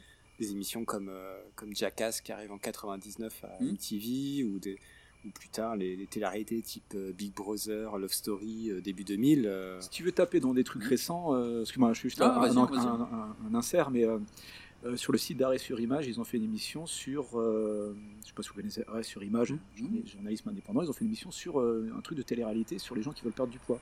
Ouais, ok. Donc tu le vois, ils doivent perdre du poids machin, donc ils passent par la liposuction tout le merdier, tu vois la présentatrice qui joue avec un petit bol où il y a la graisse de la candidate. Ah ouais. Voilà. Fait très vidéodrome ça. Enfin, Non, mais franchement, j'ai vu, j'ai vu l'émission, elle est à deux semaines l'émission, et en voyant ça, et juste sachant qu'on allait faire l'émission, je suis putain quoi. Mm. Et on est en plein dedans, quoi. Ouais. On commence à jouer, genre t'as vu, on voit pas les cicatrices, j'ai enlevé ma graisse. euh, Ouais. C'est à gerber. Hein. Puis dans Vidéodrome, il y a une scène où il met un casque pour visualiser ses, euh, pour enregistrer ses euh, hallucinations, Ouais. ce qui fait très casque VR ou Ouais, des technologies qu'on peut voir aujourd'hui. Et, et ça date de 82, 83. Quoi. Pour info, l'émission pour les, les connasses qui, qui, qui, qui, qui- qui dirigent ce truc, c'est Karine Le Marchand. Hein, si elle nous écoute, on l'emmerde. Euh, voilà. Salut Karine. Voilà. Donc ouais, la télé-réalité, effectivement, il est un peu en, en avance Ah, là-dessus. Euh, et l'impact de la pornographie, euh, avec notamment la- l'arrivée de la VHS. Parce que le film date de 83, mais ce qu'on se rend pas compte, c'est qu'on estime généralement que le début de la VHS dans les foyers, c'est 84, Ouais. donc l'année d'après. Et effectivement, assez vite, euh, il y avait des pubs à l'époque, même pour Sony, etc., en disant en gros, tu peux enregistrer ce que tu veux. Et tu avais une actrice porno derrière qui tenait le- la VHS pour que le, le père de la famille comprenne que c'est ça Mm. qu'il pouvait enregistrer. Mais ça. va venir en fait. Oui, oui. Dans le film, on a l'impression que c'est déjà là. Ouais. Euh, et Oui, c'est vrai que si on- complètement. voilà. Mais en fait, c'est un truc qui techniquement euh, va venir ensuite. Oui, Je l'ai, je l'ai pas dit pendant, pendant Poltergeist, mais il y a aussi euh, le, le câble qui est arrivé dans les foyers aussi, Mm. quoi, qui ouvrait euh, comme ça tout un, tout un- un bouquet, euh, très puant en général, mais voilà, qui, qui permettait ça, quoi. Parce que là, la VHS, elle permet même d'enregistrer des, des réveils euh, personnalisés Alors ça, bref. C'est euh, bon, ça va, ça va très loin, quoi. Ouais. Et du coup, en critique de la télé, euh, le premier, euh, la première mouture du scénar s'appelait Network in Blood. Et du coup, c'était en fait une référence au film de cinéma Network, donc qu'on aurait aussi pu parler aujourd'hui, Qu'on en a, ouais, 2016. oui, qu'on n'a pas choisi parce qu'on a déjà traité le bonhomme, mais effectivement, c'est un des premiers qui est sorti Voilà. de nos têtes quand on parle pour ces télés, quoi. Et puis un bon, peu ça sa vous- version gore de ça. Quoi. Ça, Ouais. ça vous donne peut-être une, euh, une aide, mais bon, c'est un film que vous avez peut-être entendu une petite réplique euh, Ah. il y a quelques minutes. Euh, J'en dis ça, on dit rien. Tu crois? Donc ça traite de la désensibilisation des gens euh, à travers la violence euh, et le sexe à l'écran. Ça pose des questions de bah, la, la moralité, la morale de tout ce qui est sensationnaliste à la télé, etc. Et c'est basé sur les travaux d'un Canadien que moi j'aime beaucoup, c'est pour ça que je voulais en parler, qui s'appelle Marshall McLuhan. Euh, et sur ses théories des médias, puisque Marshall McLuhan c'est donc un penseur canadien et un, plus ou moins le premier euh, théoriste, euh, théoricien de la, de la communication. C'est un des premiers types à avoir étudié la, la publicité, par exemple. Je sais quand il crée son cours à la fac de Toronto sur la pub, ses collègues lui disent mais bah pourquoi, à quoi ça sert? Et quand il dit que c'est pour montrer les dangers de la pub, là on se fout carrément de sa tronche en disant non mais t'es- débile quoi. Quelle, quelle époque ça? Marshall McLuhan, euh, donc il est né au début du siècle 1911, euh, années euh, 50, 60, il critique déjà la télévision, tout ça. Il est déjà euh, pas mal dessus. Et c'est lui qui a inventé la phrase euh, The medium is the message, The medium le, message. le mé- le médium, le média et le message. Euh, dans les années 50-60, euh, chose qu'on comprend souvent que, que d'un côté, c'est-à-dire que souvent les gens pensent que c'est la, la façon qu'avait McLuhan de dire que le, le médium a une influence sur le message, c'est-à-dire que le même, euh, la même news va pas être présentée de la même façon dans un journal que dans un journal télé, que sur Internet, etc. C'est vrai. C'est le début de la critique des médias en disant un journal de gauche va pas présenter le même message qu'un journal de droite. Mais il y a un truc supplémentaire chez, chez McLuhan et qui est vraiment le sujet de Vidéodrome, où il dit en fait le medium is the message, le médium est le message, euh, parce que selon McLuhan, le mass média euh, dominant de la période va aussi influer sur la façon que les gens ont de penser, tout simplement. Et donc on ne pensait pas de la même façon à l'époque qu'il appelle écrite euh, du journal en papier, euh, qu'on va penser à l'époque de la télévision. Et euh, c'est un peu un mec un peu foufou. hein. Il prévoit en fait après la télévision, il prévoit ce qu'il appelle l'ère numérique, qui n'existe pas encore dans les années 50. Il parle d'internet, qui existe. Il invente Ouais. des mots, donc il appelle ça. Et il dit dans l'ère numérique, dans l'ère électronique, on parle, on pensera encore différemment. Et il y a un truc marrant, c'est quand il a sorti un bouquin un jour qui était une sorte de compile de ses théories, et il y a eu une, une erreur chez l'imprimeur. Au lieu de mettre euh, le médium et le message, ils ont mis le médium et le massage. en fait, ils ont mis message au lieu de message. Et quand son éditeur voit ça, il lui dit Bon, ben, carnage, on doit tout refaire. Et lui dit Ben non, c'est parfait. Parce qu'en fait, le médium masse le cerveau et Ouais. transforme aussi le cerveau, donc on laisse l'erreur, quoi. C'est génial. Ah, C'est mortel. ça. Et du coup, c'est un peu ça. Enfin, un vidéodrome, c'est un peu ça. C'est le fait que la télé change aussi carrément le cerveau tout. Et le type qu'on voit dans le film, euh, il y a un, un mec qui parle dans le film que à travers des vidéos qui s'appelle Oblivion, le professeur Oblivion. Il est basé sur McLuhan. C'est un mec qui balance des phrases comme ça. McLuhan était connu dans ses cours à la fac. En fait, il rentrait en cours et il, a, il lançait ce qu'il appelait des sondes. C'est-à-dire qu'il balançait une phrase et il attendait que quelqu'un dans le public, euh, étudiants, réagisse et ensuite il en balançait une autre. Et ça tournait comme ça. Et il y a des mecs qui allaient voir ses cours apparemment juste en prenant du LSD pour s'installer dans la salle et pour voir les sondes euh, tomber, quoi, pour voir Ah des trucs, euh, pour réfléchir à ça. Et euh, bah, le fait est que Cronenberg était euh, euh, étudiant à la fac de Toronto à l'époque où McLuhan enseignait là-haut. Je ne sais pas s'il a suivi ses cours, il a probablement connu le bonhomme, il a probablement suivi peut-être une conférence ou quoi. En tout cas, il connaissait ses travaux et je pense que vraiment Oblivion, il est basé là-dessus, j'ai l'impression. Mm. Pour moi, c'est un des meilleurs films de Cronenberg. Euh, en tout cas, c'est mon préféré. Euh, J'adore les effets spéciaux de Rick Baker, qui a aussi fait les effets spéciaux de American Werewolf in London. Euh, la, la soundtrack de World Shore. Oh, World Shore, putain, quoi. Euh, le thème, moi, ça me parle, hein, la télé, les médias. Je vais dire que des putains, moi, en fait. De quoi? Moi, je vais dire que des putains, quoi. Parce que quand je pense à ce film, je suis. Owen Shore, oh putain. Euh, les acteurs sont cool. En plus de James Woods, je l'ai pas mentionné, mais il y a oh Debbie. putain, James Woods. il y a Debbie Harry, la chanteuse de Blondie. Je dis rien dire, mais- son, son meilleur rôle. Euh, les réflexions sur l'humain, machine, le truc transhumain, tout ça, moi, ça m'intéresse toujours. Je trouve ça sympa. Et euh, je vais finir là-dessus, puis on, on va en discuter. Mais le fait de savoir que après le succès de Scanners, qui était son, son plus gros succès à l'époque, en 81, on lui a offert de tourner euh, le Retour du Jedi. Et qu'il a dit non, j'en ai rien à foutre. Moi, je veux faire un truc qui s'appelle Vidéodrome. Ça Rien que pour ça, il mérite voilà. d'avoir un Oscar, quoi. Voilà. Cronenberg Donc, c'est- était prévu Long pour réaliser new le retour du Jedi. Je- Voilà, et, euh, je tombe le mic, Euh, comme James Woods dans le film. Peace out. Euh, alors, je savais pas. Il, il était Ouais. prévu pour Retour vers le Jedi. On lui a, on lui a offert retour parce qu'en fait euh, toute la clique à l'époque, Lucas machin, ils ont vu ces films euh, parce que le mec vient un peu de nulle part, c'est le Canadien, euh, bref, qui c'est qui ce gars-là. Et quand ils ont vu Scanners, qui est effectivement en plus un peu plus light que les autres, ouais. hein, un Ah peu ouais, plus classique, on lui a offert le, re- le- le retour du Jedi. On lui dit, Mais ouais, ça fait partie de ces mecs euh, qu'on qu'on chope parce qu'ils ont un début de carrière intéressant. Voilà. On essaie Et d'en lui a faire des, des- dit des non, petits non, robots, quoi. euh, moi, je, moi je fais Vidéodrome. Putain, voilà. Bah, la dernière fois, on parlait de Friedkin qui disait qu'il voulait pas produire Star fait. Wars parce que c'était de la merde. Et ben, on a un gars qui a refusé Retour du Jedi.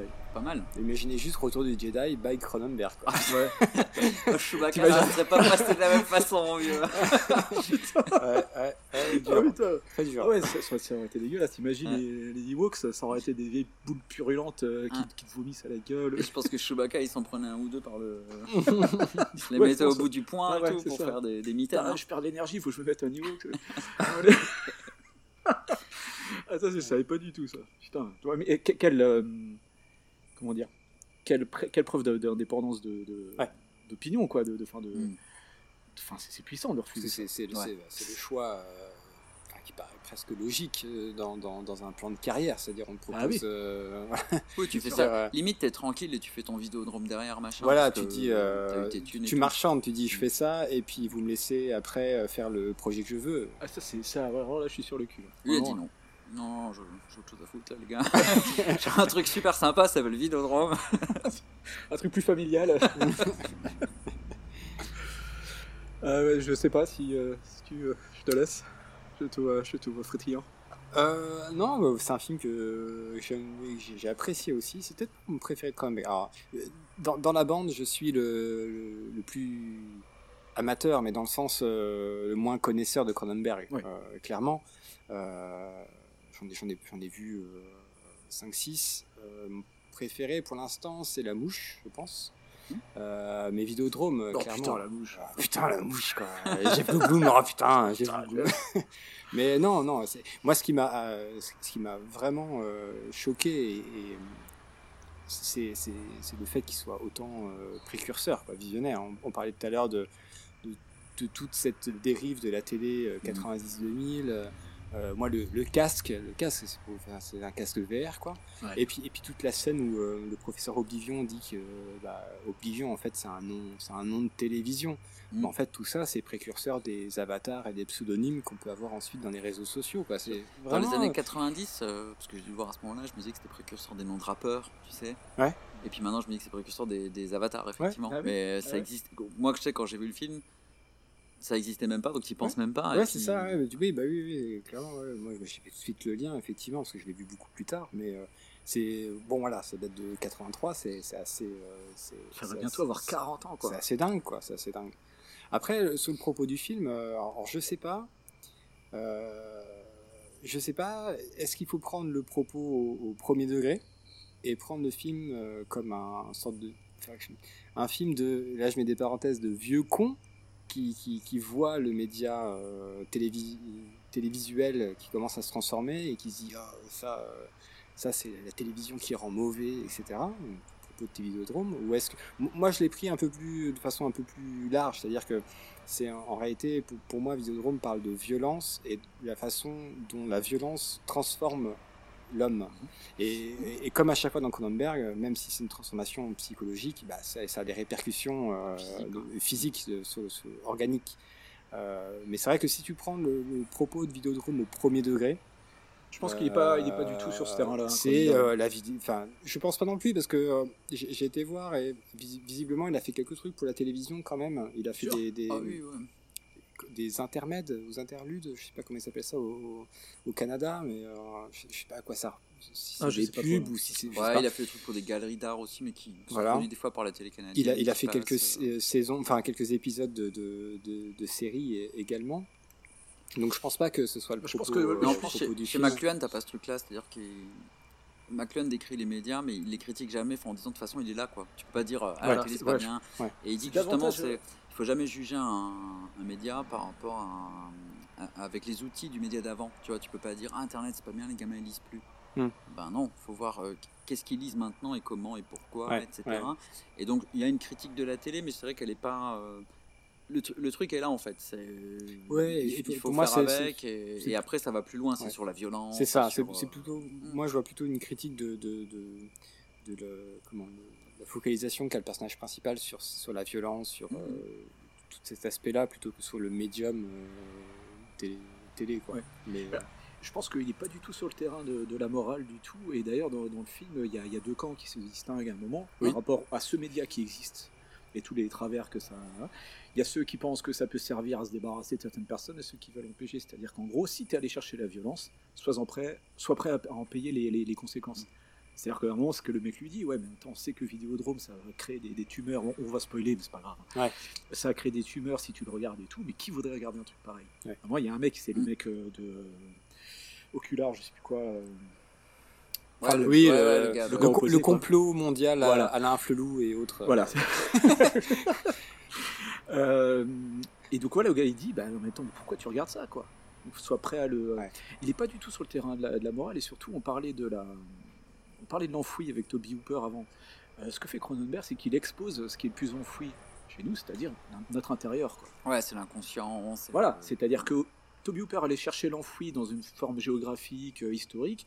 Cronenberg, lui, va chercher l'enfoui qu'on a à l'intérieur du corps, qui est la traduction de, de- de notre psyché. de notre... Et, et le, le- le- ce qui est génial, il y a, il y a une phrase dans, dans Faux Semblant, qui est pour moi un de ses meilleurs, où, le mec, il est gynécologue, et puis il dit à, à la, à la fille, Ah, vous avez un utérus magnifique. Parce qu'à un moment, tu vois à l'intérieur et tu, vois les difformités. Est-ce que l'organe il est beau, il est pas beau? Quel organe on se crée? Dans notre rapport à la technologie, quoi. Mais je trouve ça, mais c'est hallucinant. Il avait, il avait proposé Cronenberg dans une interview, je sais pas quoi, que plutôt que de faire des concours de beauté euh, Miss euh, Univers, on fasse des concours d'organes. C'est le propos de Faux Semblant, de, ouais, de changer, le, Voilà. changer le, le rapport à la beauté. Et puis il y a toujours les deux camps. Enfin, dans ces films, tu vois, Ah tu oui, vu oui. Existence récemment, Ouais. tu as toujours les deux camps qui s'affrontent, à, à tel point que tu sais, tu sais pas trop pour qui tu, enfin, qui tu suis des Non. fois dans le film, ouais, tout à fait, ou quel point de vue tu suis. Donc il est pas trop dans la morale, il est plus dans le Non, je pense dire pas, il n'y a pas de morale et chacun son. C'est un, peu, c'est un peu une vision hallucinée, organique de, de choses factuelles. C'est son interprétation à lui. Il te laisse toujours choisir un petit peu. Hein. C'est-à-dire, Viodrome, là, finalement, on s'en- on s'en fout. Hein. Qu'est-ce qui est vrai, qu'est-ce qui est faux? L'important, c'est que, justement, on ne sait pas. Ouais, ouais. Et, et d'ailleurs, fois, ça- tu dis le médium et le, le message, là, c'est pareil. La- la- la- la tro- la- le brouillage des pistes est le message. Là- Peu importe. Là-dessus, le film, heureusement, il garde toujours le point de vue du personnage principal, Voilà. ce qui fait que bah, quand il, il hallucine ou pas, bah, en fait, on ne sait pas. Et bon, c'est- c'est- là-dessus, c'est- ça marche Et très, très comme bien. souvent, son personnage principal est un sale con. C'est un sale connard, Oui, c'est c'est un- évident. ouais, C'est, euh, il est attiré par ce truc dès le départ, il se retrouve être le pion de quelque chose de plus gros que lui, Mm. juste parce qu'il avait des, des- des- perversions et des, des tentations, quoi. Il y a- il y a une- alors, je crois que c'est dans Vidéodrome, il y a une phrase, euh, une réplique, euh, c'était euh, euh, il y a quelqu'un qui trouve ça dégueulasse et il dit il vaut mieux qu'il soit là que dans la rue. C'est dans Vidéodrome Ouais, c'est ça. Bien sûr. Et, euh, et, euh, L'argu- c'est- L'argument étant que bah, c'est ça, toujours le même truc, c'est-à-dire que euh, c'est un exitoire. Voilà, c'est c'est un euh, exitoire en gros, en diffusant de, de la merde, j'évite qu'il y ait de la merde dans la rue, ce qui argument qui ne marche pas. Mm. Enfin, c'est voilà, c'est la même discussion sur le porno, euh, machin. C'est euh, c'est les jeux vidéo, c'est bien sûr. C'est c'est c'est, euh, bon, moi je pense que euh, Vidéodrome, honnêtement, euh, je pense que c'est un des films les plus importants de l'histoire du cinéma. Dans, dans ce qu'il aborde et dans ce qu'il dit encore putain 40 ans après, c'est pas possible quoi. Mais c'est- c'est c'est d'une perfection euh, tout en ayant une forme euh, assez, euh, assez particulière quoi. Faut, faut le supporter Vidéodrome quand même, il y a des trucs un peu Ouais, bizarres, ouais, on comprend pas, on est fait, perdu. ouais. Et dans ce qu'il raconte, il fait partie de ces films-là où j'adore me reperdre. Chaque fois que je le remets, c'est comme si je faisais un reset de ce, de ce dont je me souvenais Ouais, et, de, pareil. et je me laisse à nouveau bercer par Mm. le truc. Et puis selon euh, quelle scène je regarde plus que l'autre, tu vois, ou quelle, quelle scène j'intègre plus un que autre l'autre, j'ai un autre film qui se. qui- et ça fait, ça fait j'ai maté 15-20 fois, et, et j'ai encore regardé hier, avant-hier, et putain, c'est toujours aussi riche, mais qui peut se targuer de faire des films comme ça, quoi? Euh, C'est. euh, Il y a mille sujets là-dedans. Et personne pourra dire, moi j'ai compris Vidéodrome, tu sais, tu peux, tu peux trouver ça sur YouTube. Ouais. Euh, expliqué. Voilà, super, génial. Si tu expliques Cronenberg, c'est que t'as pas compris Cronenberg déjà, tu vois. C'est ça le vrai truc. Si tu penses avoir compris, c'est Ouais. que t'as pas compris, quoi. Donc euh, c'est- c'est c'est fantastique, cette. euh, Alors, pour ce qui est de Cronenberg, c'est vrai que là, là, là, les années 80, ça a tombé par terre. Euh, je trouve qu'il est jamais aussi bon euh, que, que- que dans ces années-là. Il commence avec, le, on disait, la body horror. Mm. Euh, moi, je trouve que Frisson, c'est tellement génial. Ce- cette scène où t'as les vieilles, elles sont en train de se balader, puis t'as cette espèce, Oui. cette espèce de, de il pénis euh, qui se balade, là, qui tombe sur le parapluie. Elle fait, bon, ça va être un oiseau mort. c'est des trucs comme. Au début, c'est plutôt, plutôt fun, et après, le body horror se transforme en horreur euh, psychologique. Ouais. Et ensuite, il laisse peu à peu tomber tout ça pour faire quasiment plus que de la psychologie. Mm.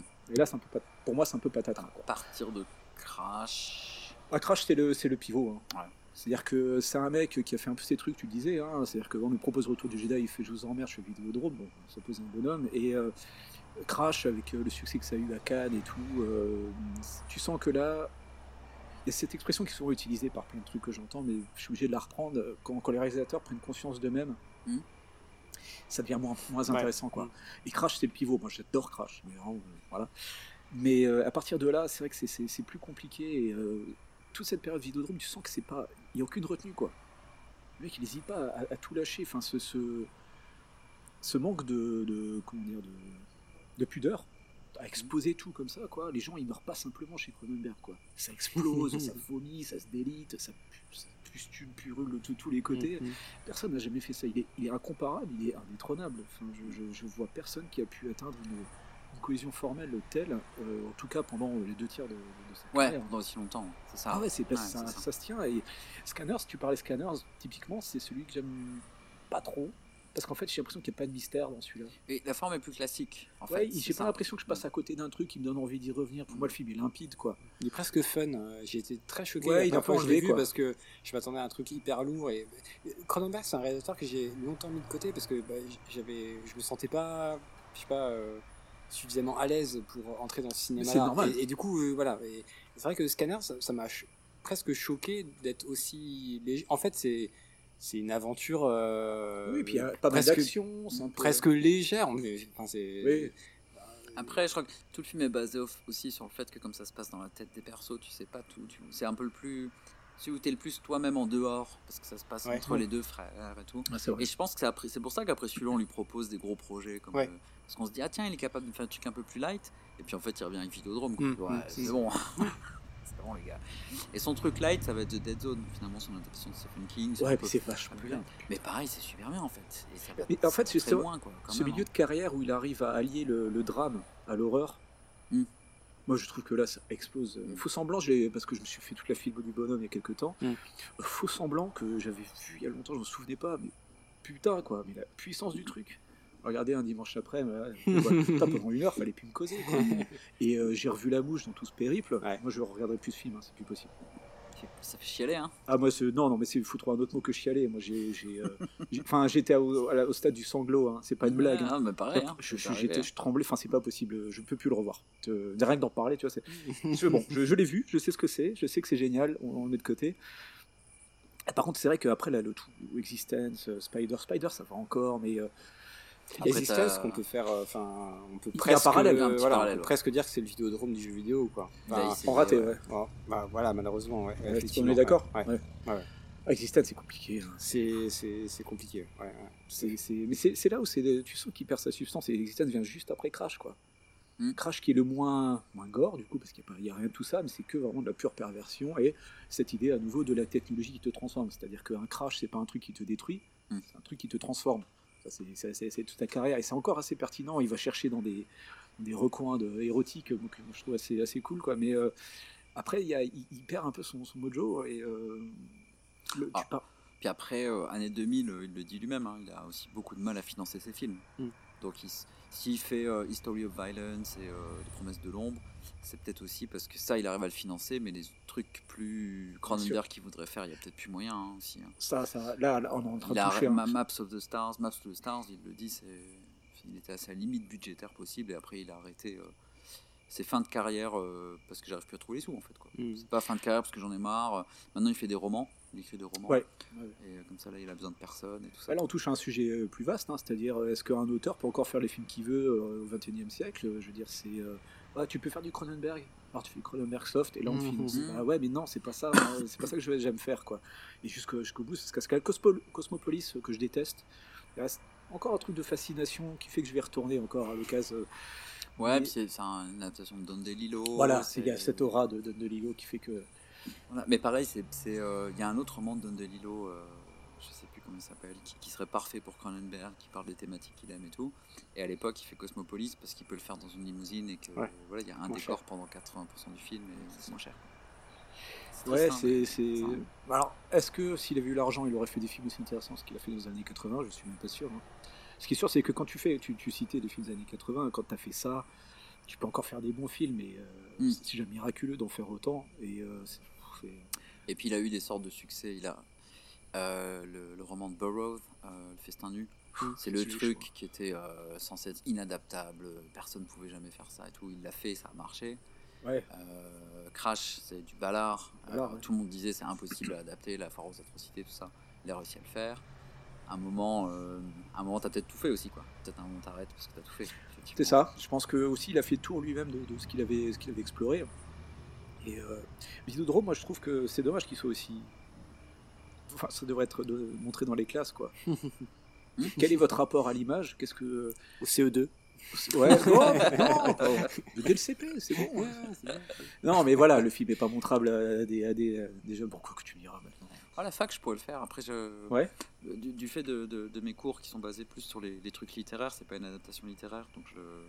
mais ça me dérangerait pas encore de le faire avec le petit avertissement. Quoi. Bien sûr, parce qu'il est réactualisable à toute évolution technologique. C'est, enfin, il y a un côté universel du propos qui fait que tu parlais des cassettes qui le réveillent le matin, parce qu'à l'époque, il n'y a pas toute cette idée d'internet et tout. Mais vous voyez, tous les gens qui font des, des- on parle des puces, qu'on machin, mais euh, les, les, euh, les, les- les montres qui t'expliquent, connectées, machin. euh, Alors j'ai couru ça, j'ai fait ça. T'as bien dormi. Euh, cardiaque. Ouais, quand t'as dormi, qu'est-ce que C'est- On est là, quoi. Ouais, le film, il est 83. Avec une VHS. Quoi. avec une VHS. Voilà, lui, une VHS, il a programme pour le lendemain, mais c'est euh, le, slogan de la chaîne, euh, la Télé que t'emmènes euh, dans ton lit. la chaîne vous emmène avec vous dans le lit, quoi. Ça, c'est euh, les, télés dans les chambres et tout. Enfin, c'est euh, c'est pour ça qu'en fait, à mon avis, tu peux encore regarder le film dans 20-30 ans. Je vais refaire ah, les effets spéciaux, gna, gna, gna, ok, on s'en fout quoi. Mais de quoi parle le film? Et ce film, on l'a vu dans 50 ans, il est toujours pertinent. Et puis honnêtement, les effets spéciaux, euh, enfin, Franchement, ça va en plus. Ça, ça va. Franchement, ça va. Critique là-dessus, Le fait que ce avec soit le- euh, temps, Non, non, ça marche bien. là, euh, des effets euh, pratiques. pratiques. Tu, euh, tu le vois, genre euh, quand il a la main qui se transforme en flingue, machin, mais ça marche quand même quoi. C'est- Oui. la, Ouais, ouais. la télé qui gonfle et tout, euh, c'est Ouais. des- c'est des chambres à air. euh, Attends, mais c'est- cette idée de faire ça l'amour à sa télé, je veux dire, télé qui gonfle avec les nervures, tout ça. Enfin, c'est Bah super ouais. bien fait en vrai. euh. Faire l'amour à sa télé. Mm. À qui ça ne parle pas au 21 e siècle, tu vois? Non mais c'est c'est incroyable de faire Ouais. un truc pareil. C'est clair. C'est je, je- c'est- c'est inusable. euh. Et puis James Wood aussi, bon, bah, James Woods quoi. je vois pas quel autre mec aurait pu, euh, aurait pu le faire. Parce que- Il fait bien le salaud euh, T'as Ouais. envie d'aimer quand même un petit peu, Oui. parce qu'il a une bonne tronche, il est un peu. Puis il a Mais les- il, fait bien, il fait bien ça le con, quoi. Il a la, la, la colère et la violence euh, Hmm, en lui, tu vois. Tu, Ouais. tu sais pas comment Ouais. exploser. Ouais, c'est euh. un petit nerveux, euh, petit, Ouais, euh, bah, ouais, c'est- ouais, ouais, il a fait sa carrière comme ça. Il y a une anecdote euh, quand, quand il fait euh, Vampire avec Carpenter. Carpenter il disait qu'entre les, euh, le soir, quand le tournage terminait, avant que ça reprenne le lendemain, il, il traînait un peu avec James Woods parce qu'il voulait pas que le gars ait ce poche trôné qui avait 5 heures du mat bourré parce que le gars il arrêtait pas quoi. Tu vois, ah non, j'ai accompagné au resto, puis ensuite je l'ai raccompagné à sa chambre d'hôtel parce que James Woods était intenable quoi. Ils ont fait chier tout le monde, il était exécrable, mais c'est c'est la puissance que tu vois à, à l'image aussi. du coup, il a fait Carpenter et Cronenberg. C'est pas mal, hein Ouais, c'est bien. Ouais, c'est pas mal. Pas le meilleur Carpenter, mais. euh, Ouais, mais quand même. Ouais. Mais le meilleur quand même. Ouais, ouais, ouais, je pense que là, de toute façon, taper dans cette euh, période-là, il y a. Bah, Alors, le Festin nu, je suis un peu plus euh, mitigé quand même, parce que je comprends rien ce film. Vraiment, je, je l'avoue, j'avoue. On comprend rien au bouquin non plus, hein, c'est pas. mais il a réussi à en faire un truc effectivement euh, adaptable et aussi qui a, qui a pu sortir sur les écrans parce que dans le bouquin il y a des trucs encore euh, pires qui d'un niveau niveau visuel seraient jamais passés Ouais, ouais. autre que ciné porno ou je sais pas quoi. Mm. Et il a réussi à l'adapter. Je crois qu'il a fait un petit passage hein, dans le porno Cronenberg aussi. euh. Ah, c'est possible. Il me semble, hein, euh, parce qu'il a fait ses premiers films d'études en 69-70, là, qui sont un peu, un peu difficiles. hein, mais, euh, il y a, tu parlais d'un moment de Retour du Jedi, même si c'est pas, pas la même teneur, mais euh, en 79, il fait un film qui s'appelle Fast Company, qui est son film le plus euh, Mm. mainstream, avec des mecs qui font des cascades en bagnole et tout. Tu sens que là, il commence à toucher du doigt le, le cinéma de, de papa, quoi. Et euh, qu'est-ce qu'il fait Après, il fait Chromosome 3, quoi. Genre, j'en ai rien à euh, branler de vos trucs. Moi, je vais faire des, des, des- des gamins tueurs et puis euh, des- des mères qui bouffent son plein Santa. Et puis, C'est peut-être le premier qui a financé le. Il y, a un- hein. y a un truc comme ça. Vous, vous l'avez- tu l'as vu, Chromosome 3 Non, pas encore. Ça, bordel. hein. En plus, Fast Company, j'avais lu qu'en fait, il- depuis qu'il est tout petit, il était fan de voitures, Ouais. de, de trucs, et que c'est pour ça qu'il avait accepté. Ouais, il s'est dit, ouais, mais ça, filmer des voitures, j'ai jamais fait, je ferai jamais. Et le film est- Et en est fait, pas mal. 20 ans euh, après, ouais. il fait crash et bah oui. c'est bon, c'est cette affaire. voilà, c'est bon. Voilà. C'est ça qui lui Mais, manquait à euh, l'époque. Mais en fait, même Fast Company, c'est pas mal. hein. C'est un Bah, petit il- film sympa, quoi. il dit mais, qu'il euh, est, qu'il est super content de celui-là parce que voilà, il a pu filmer des bagnoles qui se crashent quoi. Ouais. C'était, c'était ça qu'il voulait faire. Et, euh, je pense qu'il voulait faire crash, Ah mais à l'époque il pouvait pas. Mais euh, il y a. Il y a aussi euh, euh, Amber, Butterfly qu'il a fait en 93. Euh, c'est- Mr. Butterfly Ouais. Ouais. Alors, je sais je sais pas justement s'il faut dire euh, monsieur ou madame, euh, parce que justement c'est toute l'histoire du film. C'est qu'il y a Mhm. une histoire de double. euh, c'est pas très genré comme on dit, Euh, mais euh, voilà, vachement bien aussi, super touchant. Jeremy Irons au taquet, euh, de, de- de- de sensibilité, c'est- déchirant et il y a, il y, a, y a plus de gore. Par contre, il y a ce, ce- ce brouillage des pistes. quoi. C'est-à-dire, euh, au contact de quelqu'un ou de quelque chose, je deviens quelqu'un d'autre, et du coup, bah, euh, co- comment je fais quoi Ça, c'est euh, tout, tout- tout- toute cette notion de, à la fois des, des difformités psychologiques et physiques. C'est euh, ça, c'est mettre au panthéon de- des plus grands sujets qu'on ait jamais abordés au cinéma. quoi. C'est- Puis c'est une sorte de biopic quoi. Ouais, ah oui, oui, Sur, ouais. sur Gallimard. Sur Gallimard, ouais. Et quitte à faire un biopic, ben, bah, pareil, c'est, ça, ça reste assez Cronenberg dans le choix. Mais c'est voilà, c'est pour ça qu'il a pris le sujet parce que c'est sait plus, sait plus qui il est quoi. Vous avez vu tout le, du coup les euh, tout derniers Dangerous Method tout ça là? Moi j'ai tout vu, je crois, à part, Ouais, euh, à part les, les trucs de fin d'études là, tout ça, Ouais. mais euh, j'ai tout vu. Ouais. J'ai une petite tendresse pour Dangerous Method, je l'aime bien celui-là. C'est vrai? Ouais. Après, je, je trouve pas que c'est un bon Cronenberg, je trouve que c'est un bon film. euh, que c'est une bonne idée d'opposer Jung et Freud dans le même film, machin, parce qu'en vrai, ils se sont jamais vraiment rencontrés comme c'est le cas dans Ouais. le film. Et de faire passer une patiente qui passe de l'un à l'autre, je trouve que c'est génial. Mais après, euh, c'est pas forcément un très bon Cronenberg. Enfin, je l'ai- vu Ouais. plus comme un truc, waouh, euh, sur Freud, sur Jung, sur Jung, que je pensais pas voir, parce que si tu, fais un- si tu vois pareil un biopic sur Freud ou quoi, ça va être un peu léger, machin, là ça ne l'est pas. Euh, après voilà, dans sa carrière à lui, non, c'est pas c'est pas dans ses meilleurs. Mais Bah, le un problème c'est sujet Knightley. Hein. Le problème c'est Keira Knightley dans, dans Dangerous Method. c'est Ah, possible. ouais. C'est- Voilà, c'est- c'est- Ça m'a pas trop c'est son, son tangerine à lui hein, de prendre cette meuf. C'est dommage parce qu'effectivement le, le thème est cool et ça, en fait, sa reconversion dans un cinéma plus euh, conventionnel et uniquement psychologique, ça, ça marche, ça marche pas quoi. Et t'as envie qu'il retourne, alors pas forcément foutre des, des pénétrations de tous les côtés comme frisson. T'es pas obligé de faire ça toute ta carrière, mais abandonner complètement ça, tu te rends compte que là, il sait pas, il a pas les Mm. outils pour. Ouais, pour- ça- ça- ça- ça- c'est intéressant de voir, euh, de, de dire que la transformation psychologique a des impacts euh, corporels et que bah, quelqu'un qui se transforme psychologiquement, il se transforme aussi physiquement. Enfin, c'est Ouais. très, très, intéressant. c'est ce que son fils fait, hein. son fils continue un peu le Ouais. truc. hein. C'est ça qui est ouf. J'ai des potes qui trouvent que c'est un peu dommage, machin, mais je trouve ça génial en fait que Antiviral, c'est c'est- pour le budget c'est déjà pas mal. Ouais. Et Possessor, franchement, moi, c'est un des meilleurs films que j'ai vu l'année dernière. hein. En voyant le Vidéodrome, j'ai pensé à, à Strange Days. Ouais. Qui est en fait une version euh, où, il- où le- le- tu n'as qu'une incidence euh, technologique, tu vois. Enfin, il n'y a, y pas cette transformation. C'est, ça devient un Mm. ressort Mm. scénaristique. J'adore Strange, Days, mais c'est pas. Ça n'a pas cette profondeur-là, du coup. euh, Cronenberg, il prend le même sujet, c'est-à-dire, voilà, il y a un, un médium qui vient d'apparaître, qu'est-ce qu'on en fait? Euh, Ça donne Strange Days, un bon film de SF d'anticipation très cool, quoi. Et euh, c'est. euh, en fait, tu parlais de son fils. Euh, du coup, c'est un héritage à double titre, quoi. Mm. Mais qui d'autre prend ça en main, quoi? Il y a personne. C'est ça que j'aime bien. Ouais. euh, Ah ouais. Ouais, Possessor, je sais pas si vous l'avez vu, mais c'est pareil, c'est plus sur la réalité virtuelle. Lequel fait, c'est Possessor. Ah non. C'est sur euh, des, des tueurs qui rentrent dans le cerveau d'autres gens pour pouvoir tuer euh, quelqu'un dont ils sont proches. Donc, euh, et en fait, tu suis une femme tueuse, personnage principal, et elle doit rentrer dans le corps d'un mec euh, qui fait partie d'une famille riche, etc., pour assassiner tel et tel membre.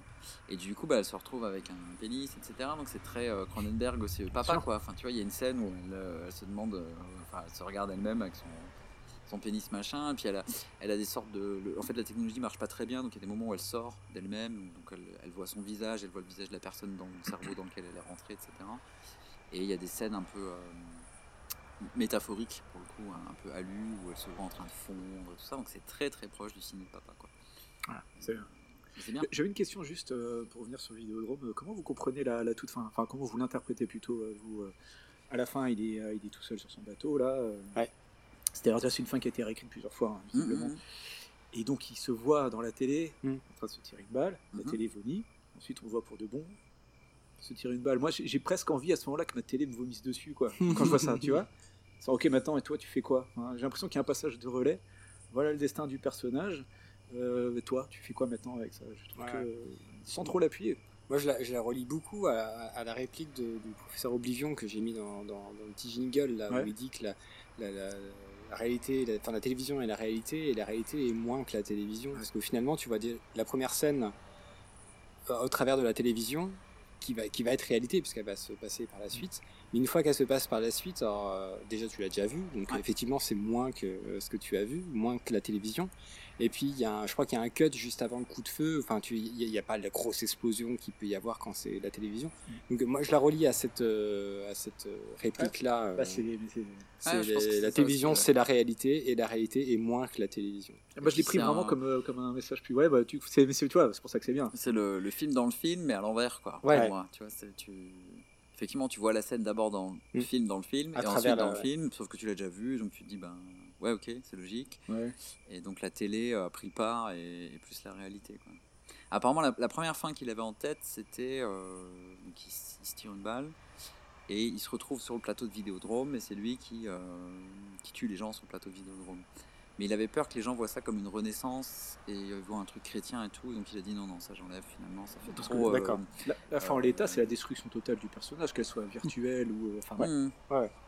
Il voulait pas que les gens y voient une renaissance justement. Bah, voilà, mais c'est, c'est, c'est curieux parce que. ouais, voilà, du coup, ça rejoint ce que, ce que je pense, c'est qu'à la fin, le personnage se suicide pour de bon. pour Ouais, moi. ouais, je pense, ouais. C'est Ah deux oui, oui. parties. Oui. C'est, deux parties se suicident euh, presque. euh, la- sa partie euh, virtuelle, en tout cas, euh, Voilà. télévisuelle, et sa partie physique. euh. Du coup, le seul, le seul bémol que j'ai par rapport à ça, c'est vrai que la Deborah Harry, elle s'appelle, hein, Ouais, la chanteuse Harry. de Blondie, hein, euh, elle disparaît très Ouais, vite. C'est vrai.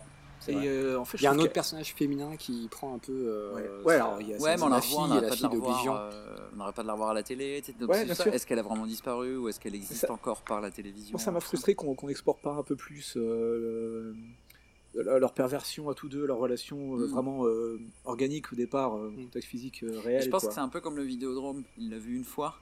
Et après, il et après il, court, il court derrière en fait. Oui, oui, ou- c'est ça. Tu vois, je pense que c'est- pour ça. D'ailleurs, en toute sa quête commence quand, quand elle dit qu'elle veut y participer et que, Ouais. euh, en fait, tout ça, ça commence lorsqu'il veut euh, l'en empêcher et s'informer sur, euh, ça. sur ça, quoi. Oui, parce qu'elle disparaît, elle disparaît d'un coup, elle disparaît très très vite. hein. Ouais, ouais. Ouais. Il la rencontre sur le plateau télé, euh, il Ouais, passe il la drague, ensemble, euh, il la il- drague bien lourdement. euh, Il mais euh, D'a- D'ailleurs, au tout départ, elle, elle- elle est clairement dans, dans le côté opposé, c'est-à-dire elle, elle, elle critique, euh, elle critique les programmes de, de, de sa chaîne. Ouais, mais elle est très vite du côté de, euh, de James Woods, quand il lui Ouais, la vanne sur la couleur de sa robe.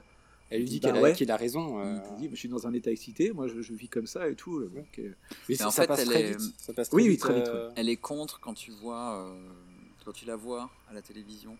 Et puis après, on est sur le plateau. C'est vrai. Et là, elle est Dans la réalité, Donc, elle a ouais. son personnage télévisuel et son personnage Ouais, réalité. ouais, tout et à la fait. discussion qu'ils ont tous les deux, tu sais pas vraiment si c'est filmé ou pas dans le show parce qu'elle elle passe à Ouais, Oblivion. tu, tu vois que la présentatrice est un peu gênée. Elle Voilà. dit euh, euh, je, je passe à Voilà. vous là. Donc t'as l'impression qu'eux, ils sont.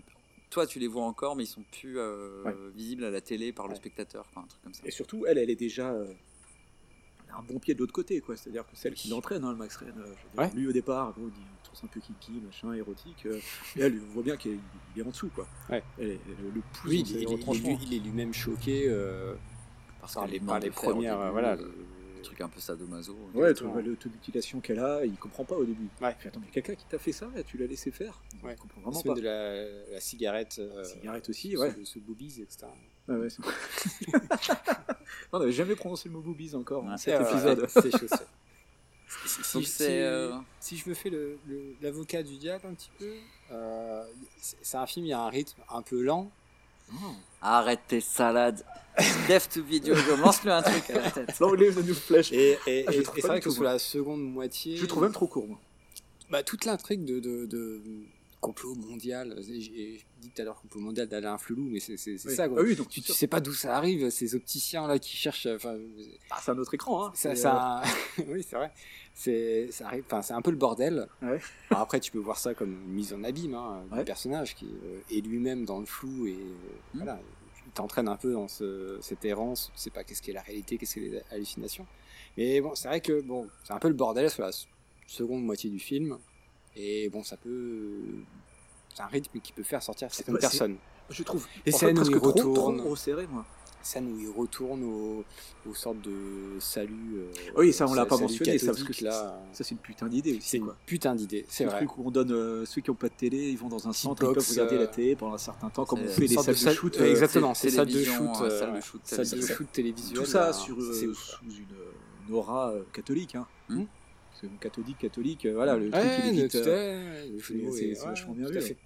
Et tu trouves qu'il y, a- il y a ce truc qui traîne Je- euh, je- Il y a des gens qui m'ont dit, c'est pas moi. hein, ça. J'ai un ami, j'ai un ami. il me- C'est sûr, Non, quand, c'est- non. quand tu veux pas dire que c'est toi, je connais un mec. Je connais un mec. non, j'ai j'ai app- j'ai apprécié le film. J'ai beaucoup apprécié le film, mais c'est vrai que bon, si je j'essaie de trouver, euh, voilà. Et Je- des je fois, creuse, a je creuse, Des fois, il n'y y a pas de critique.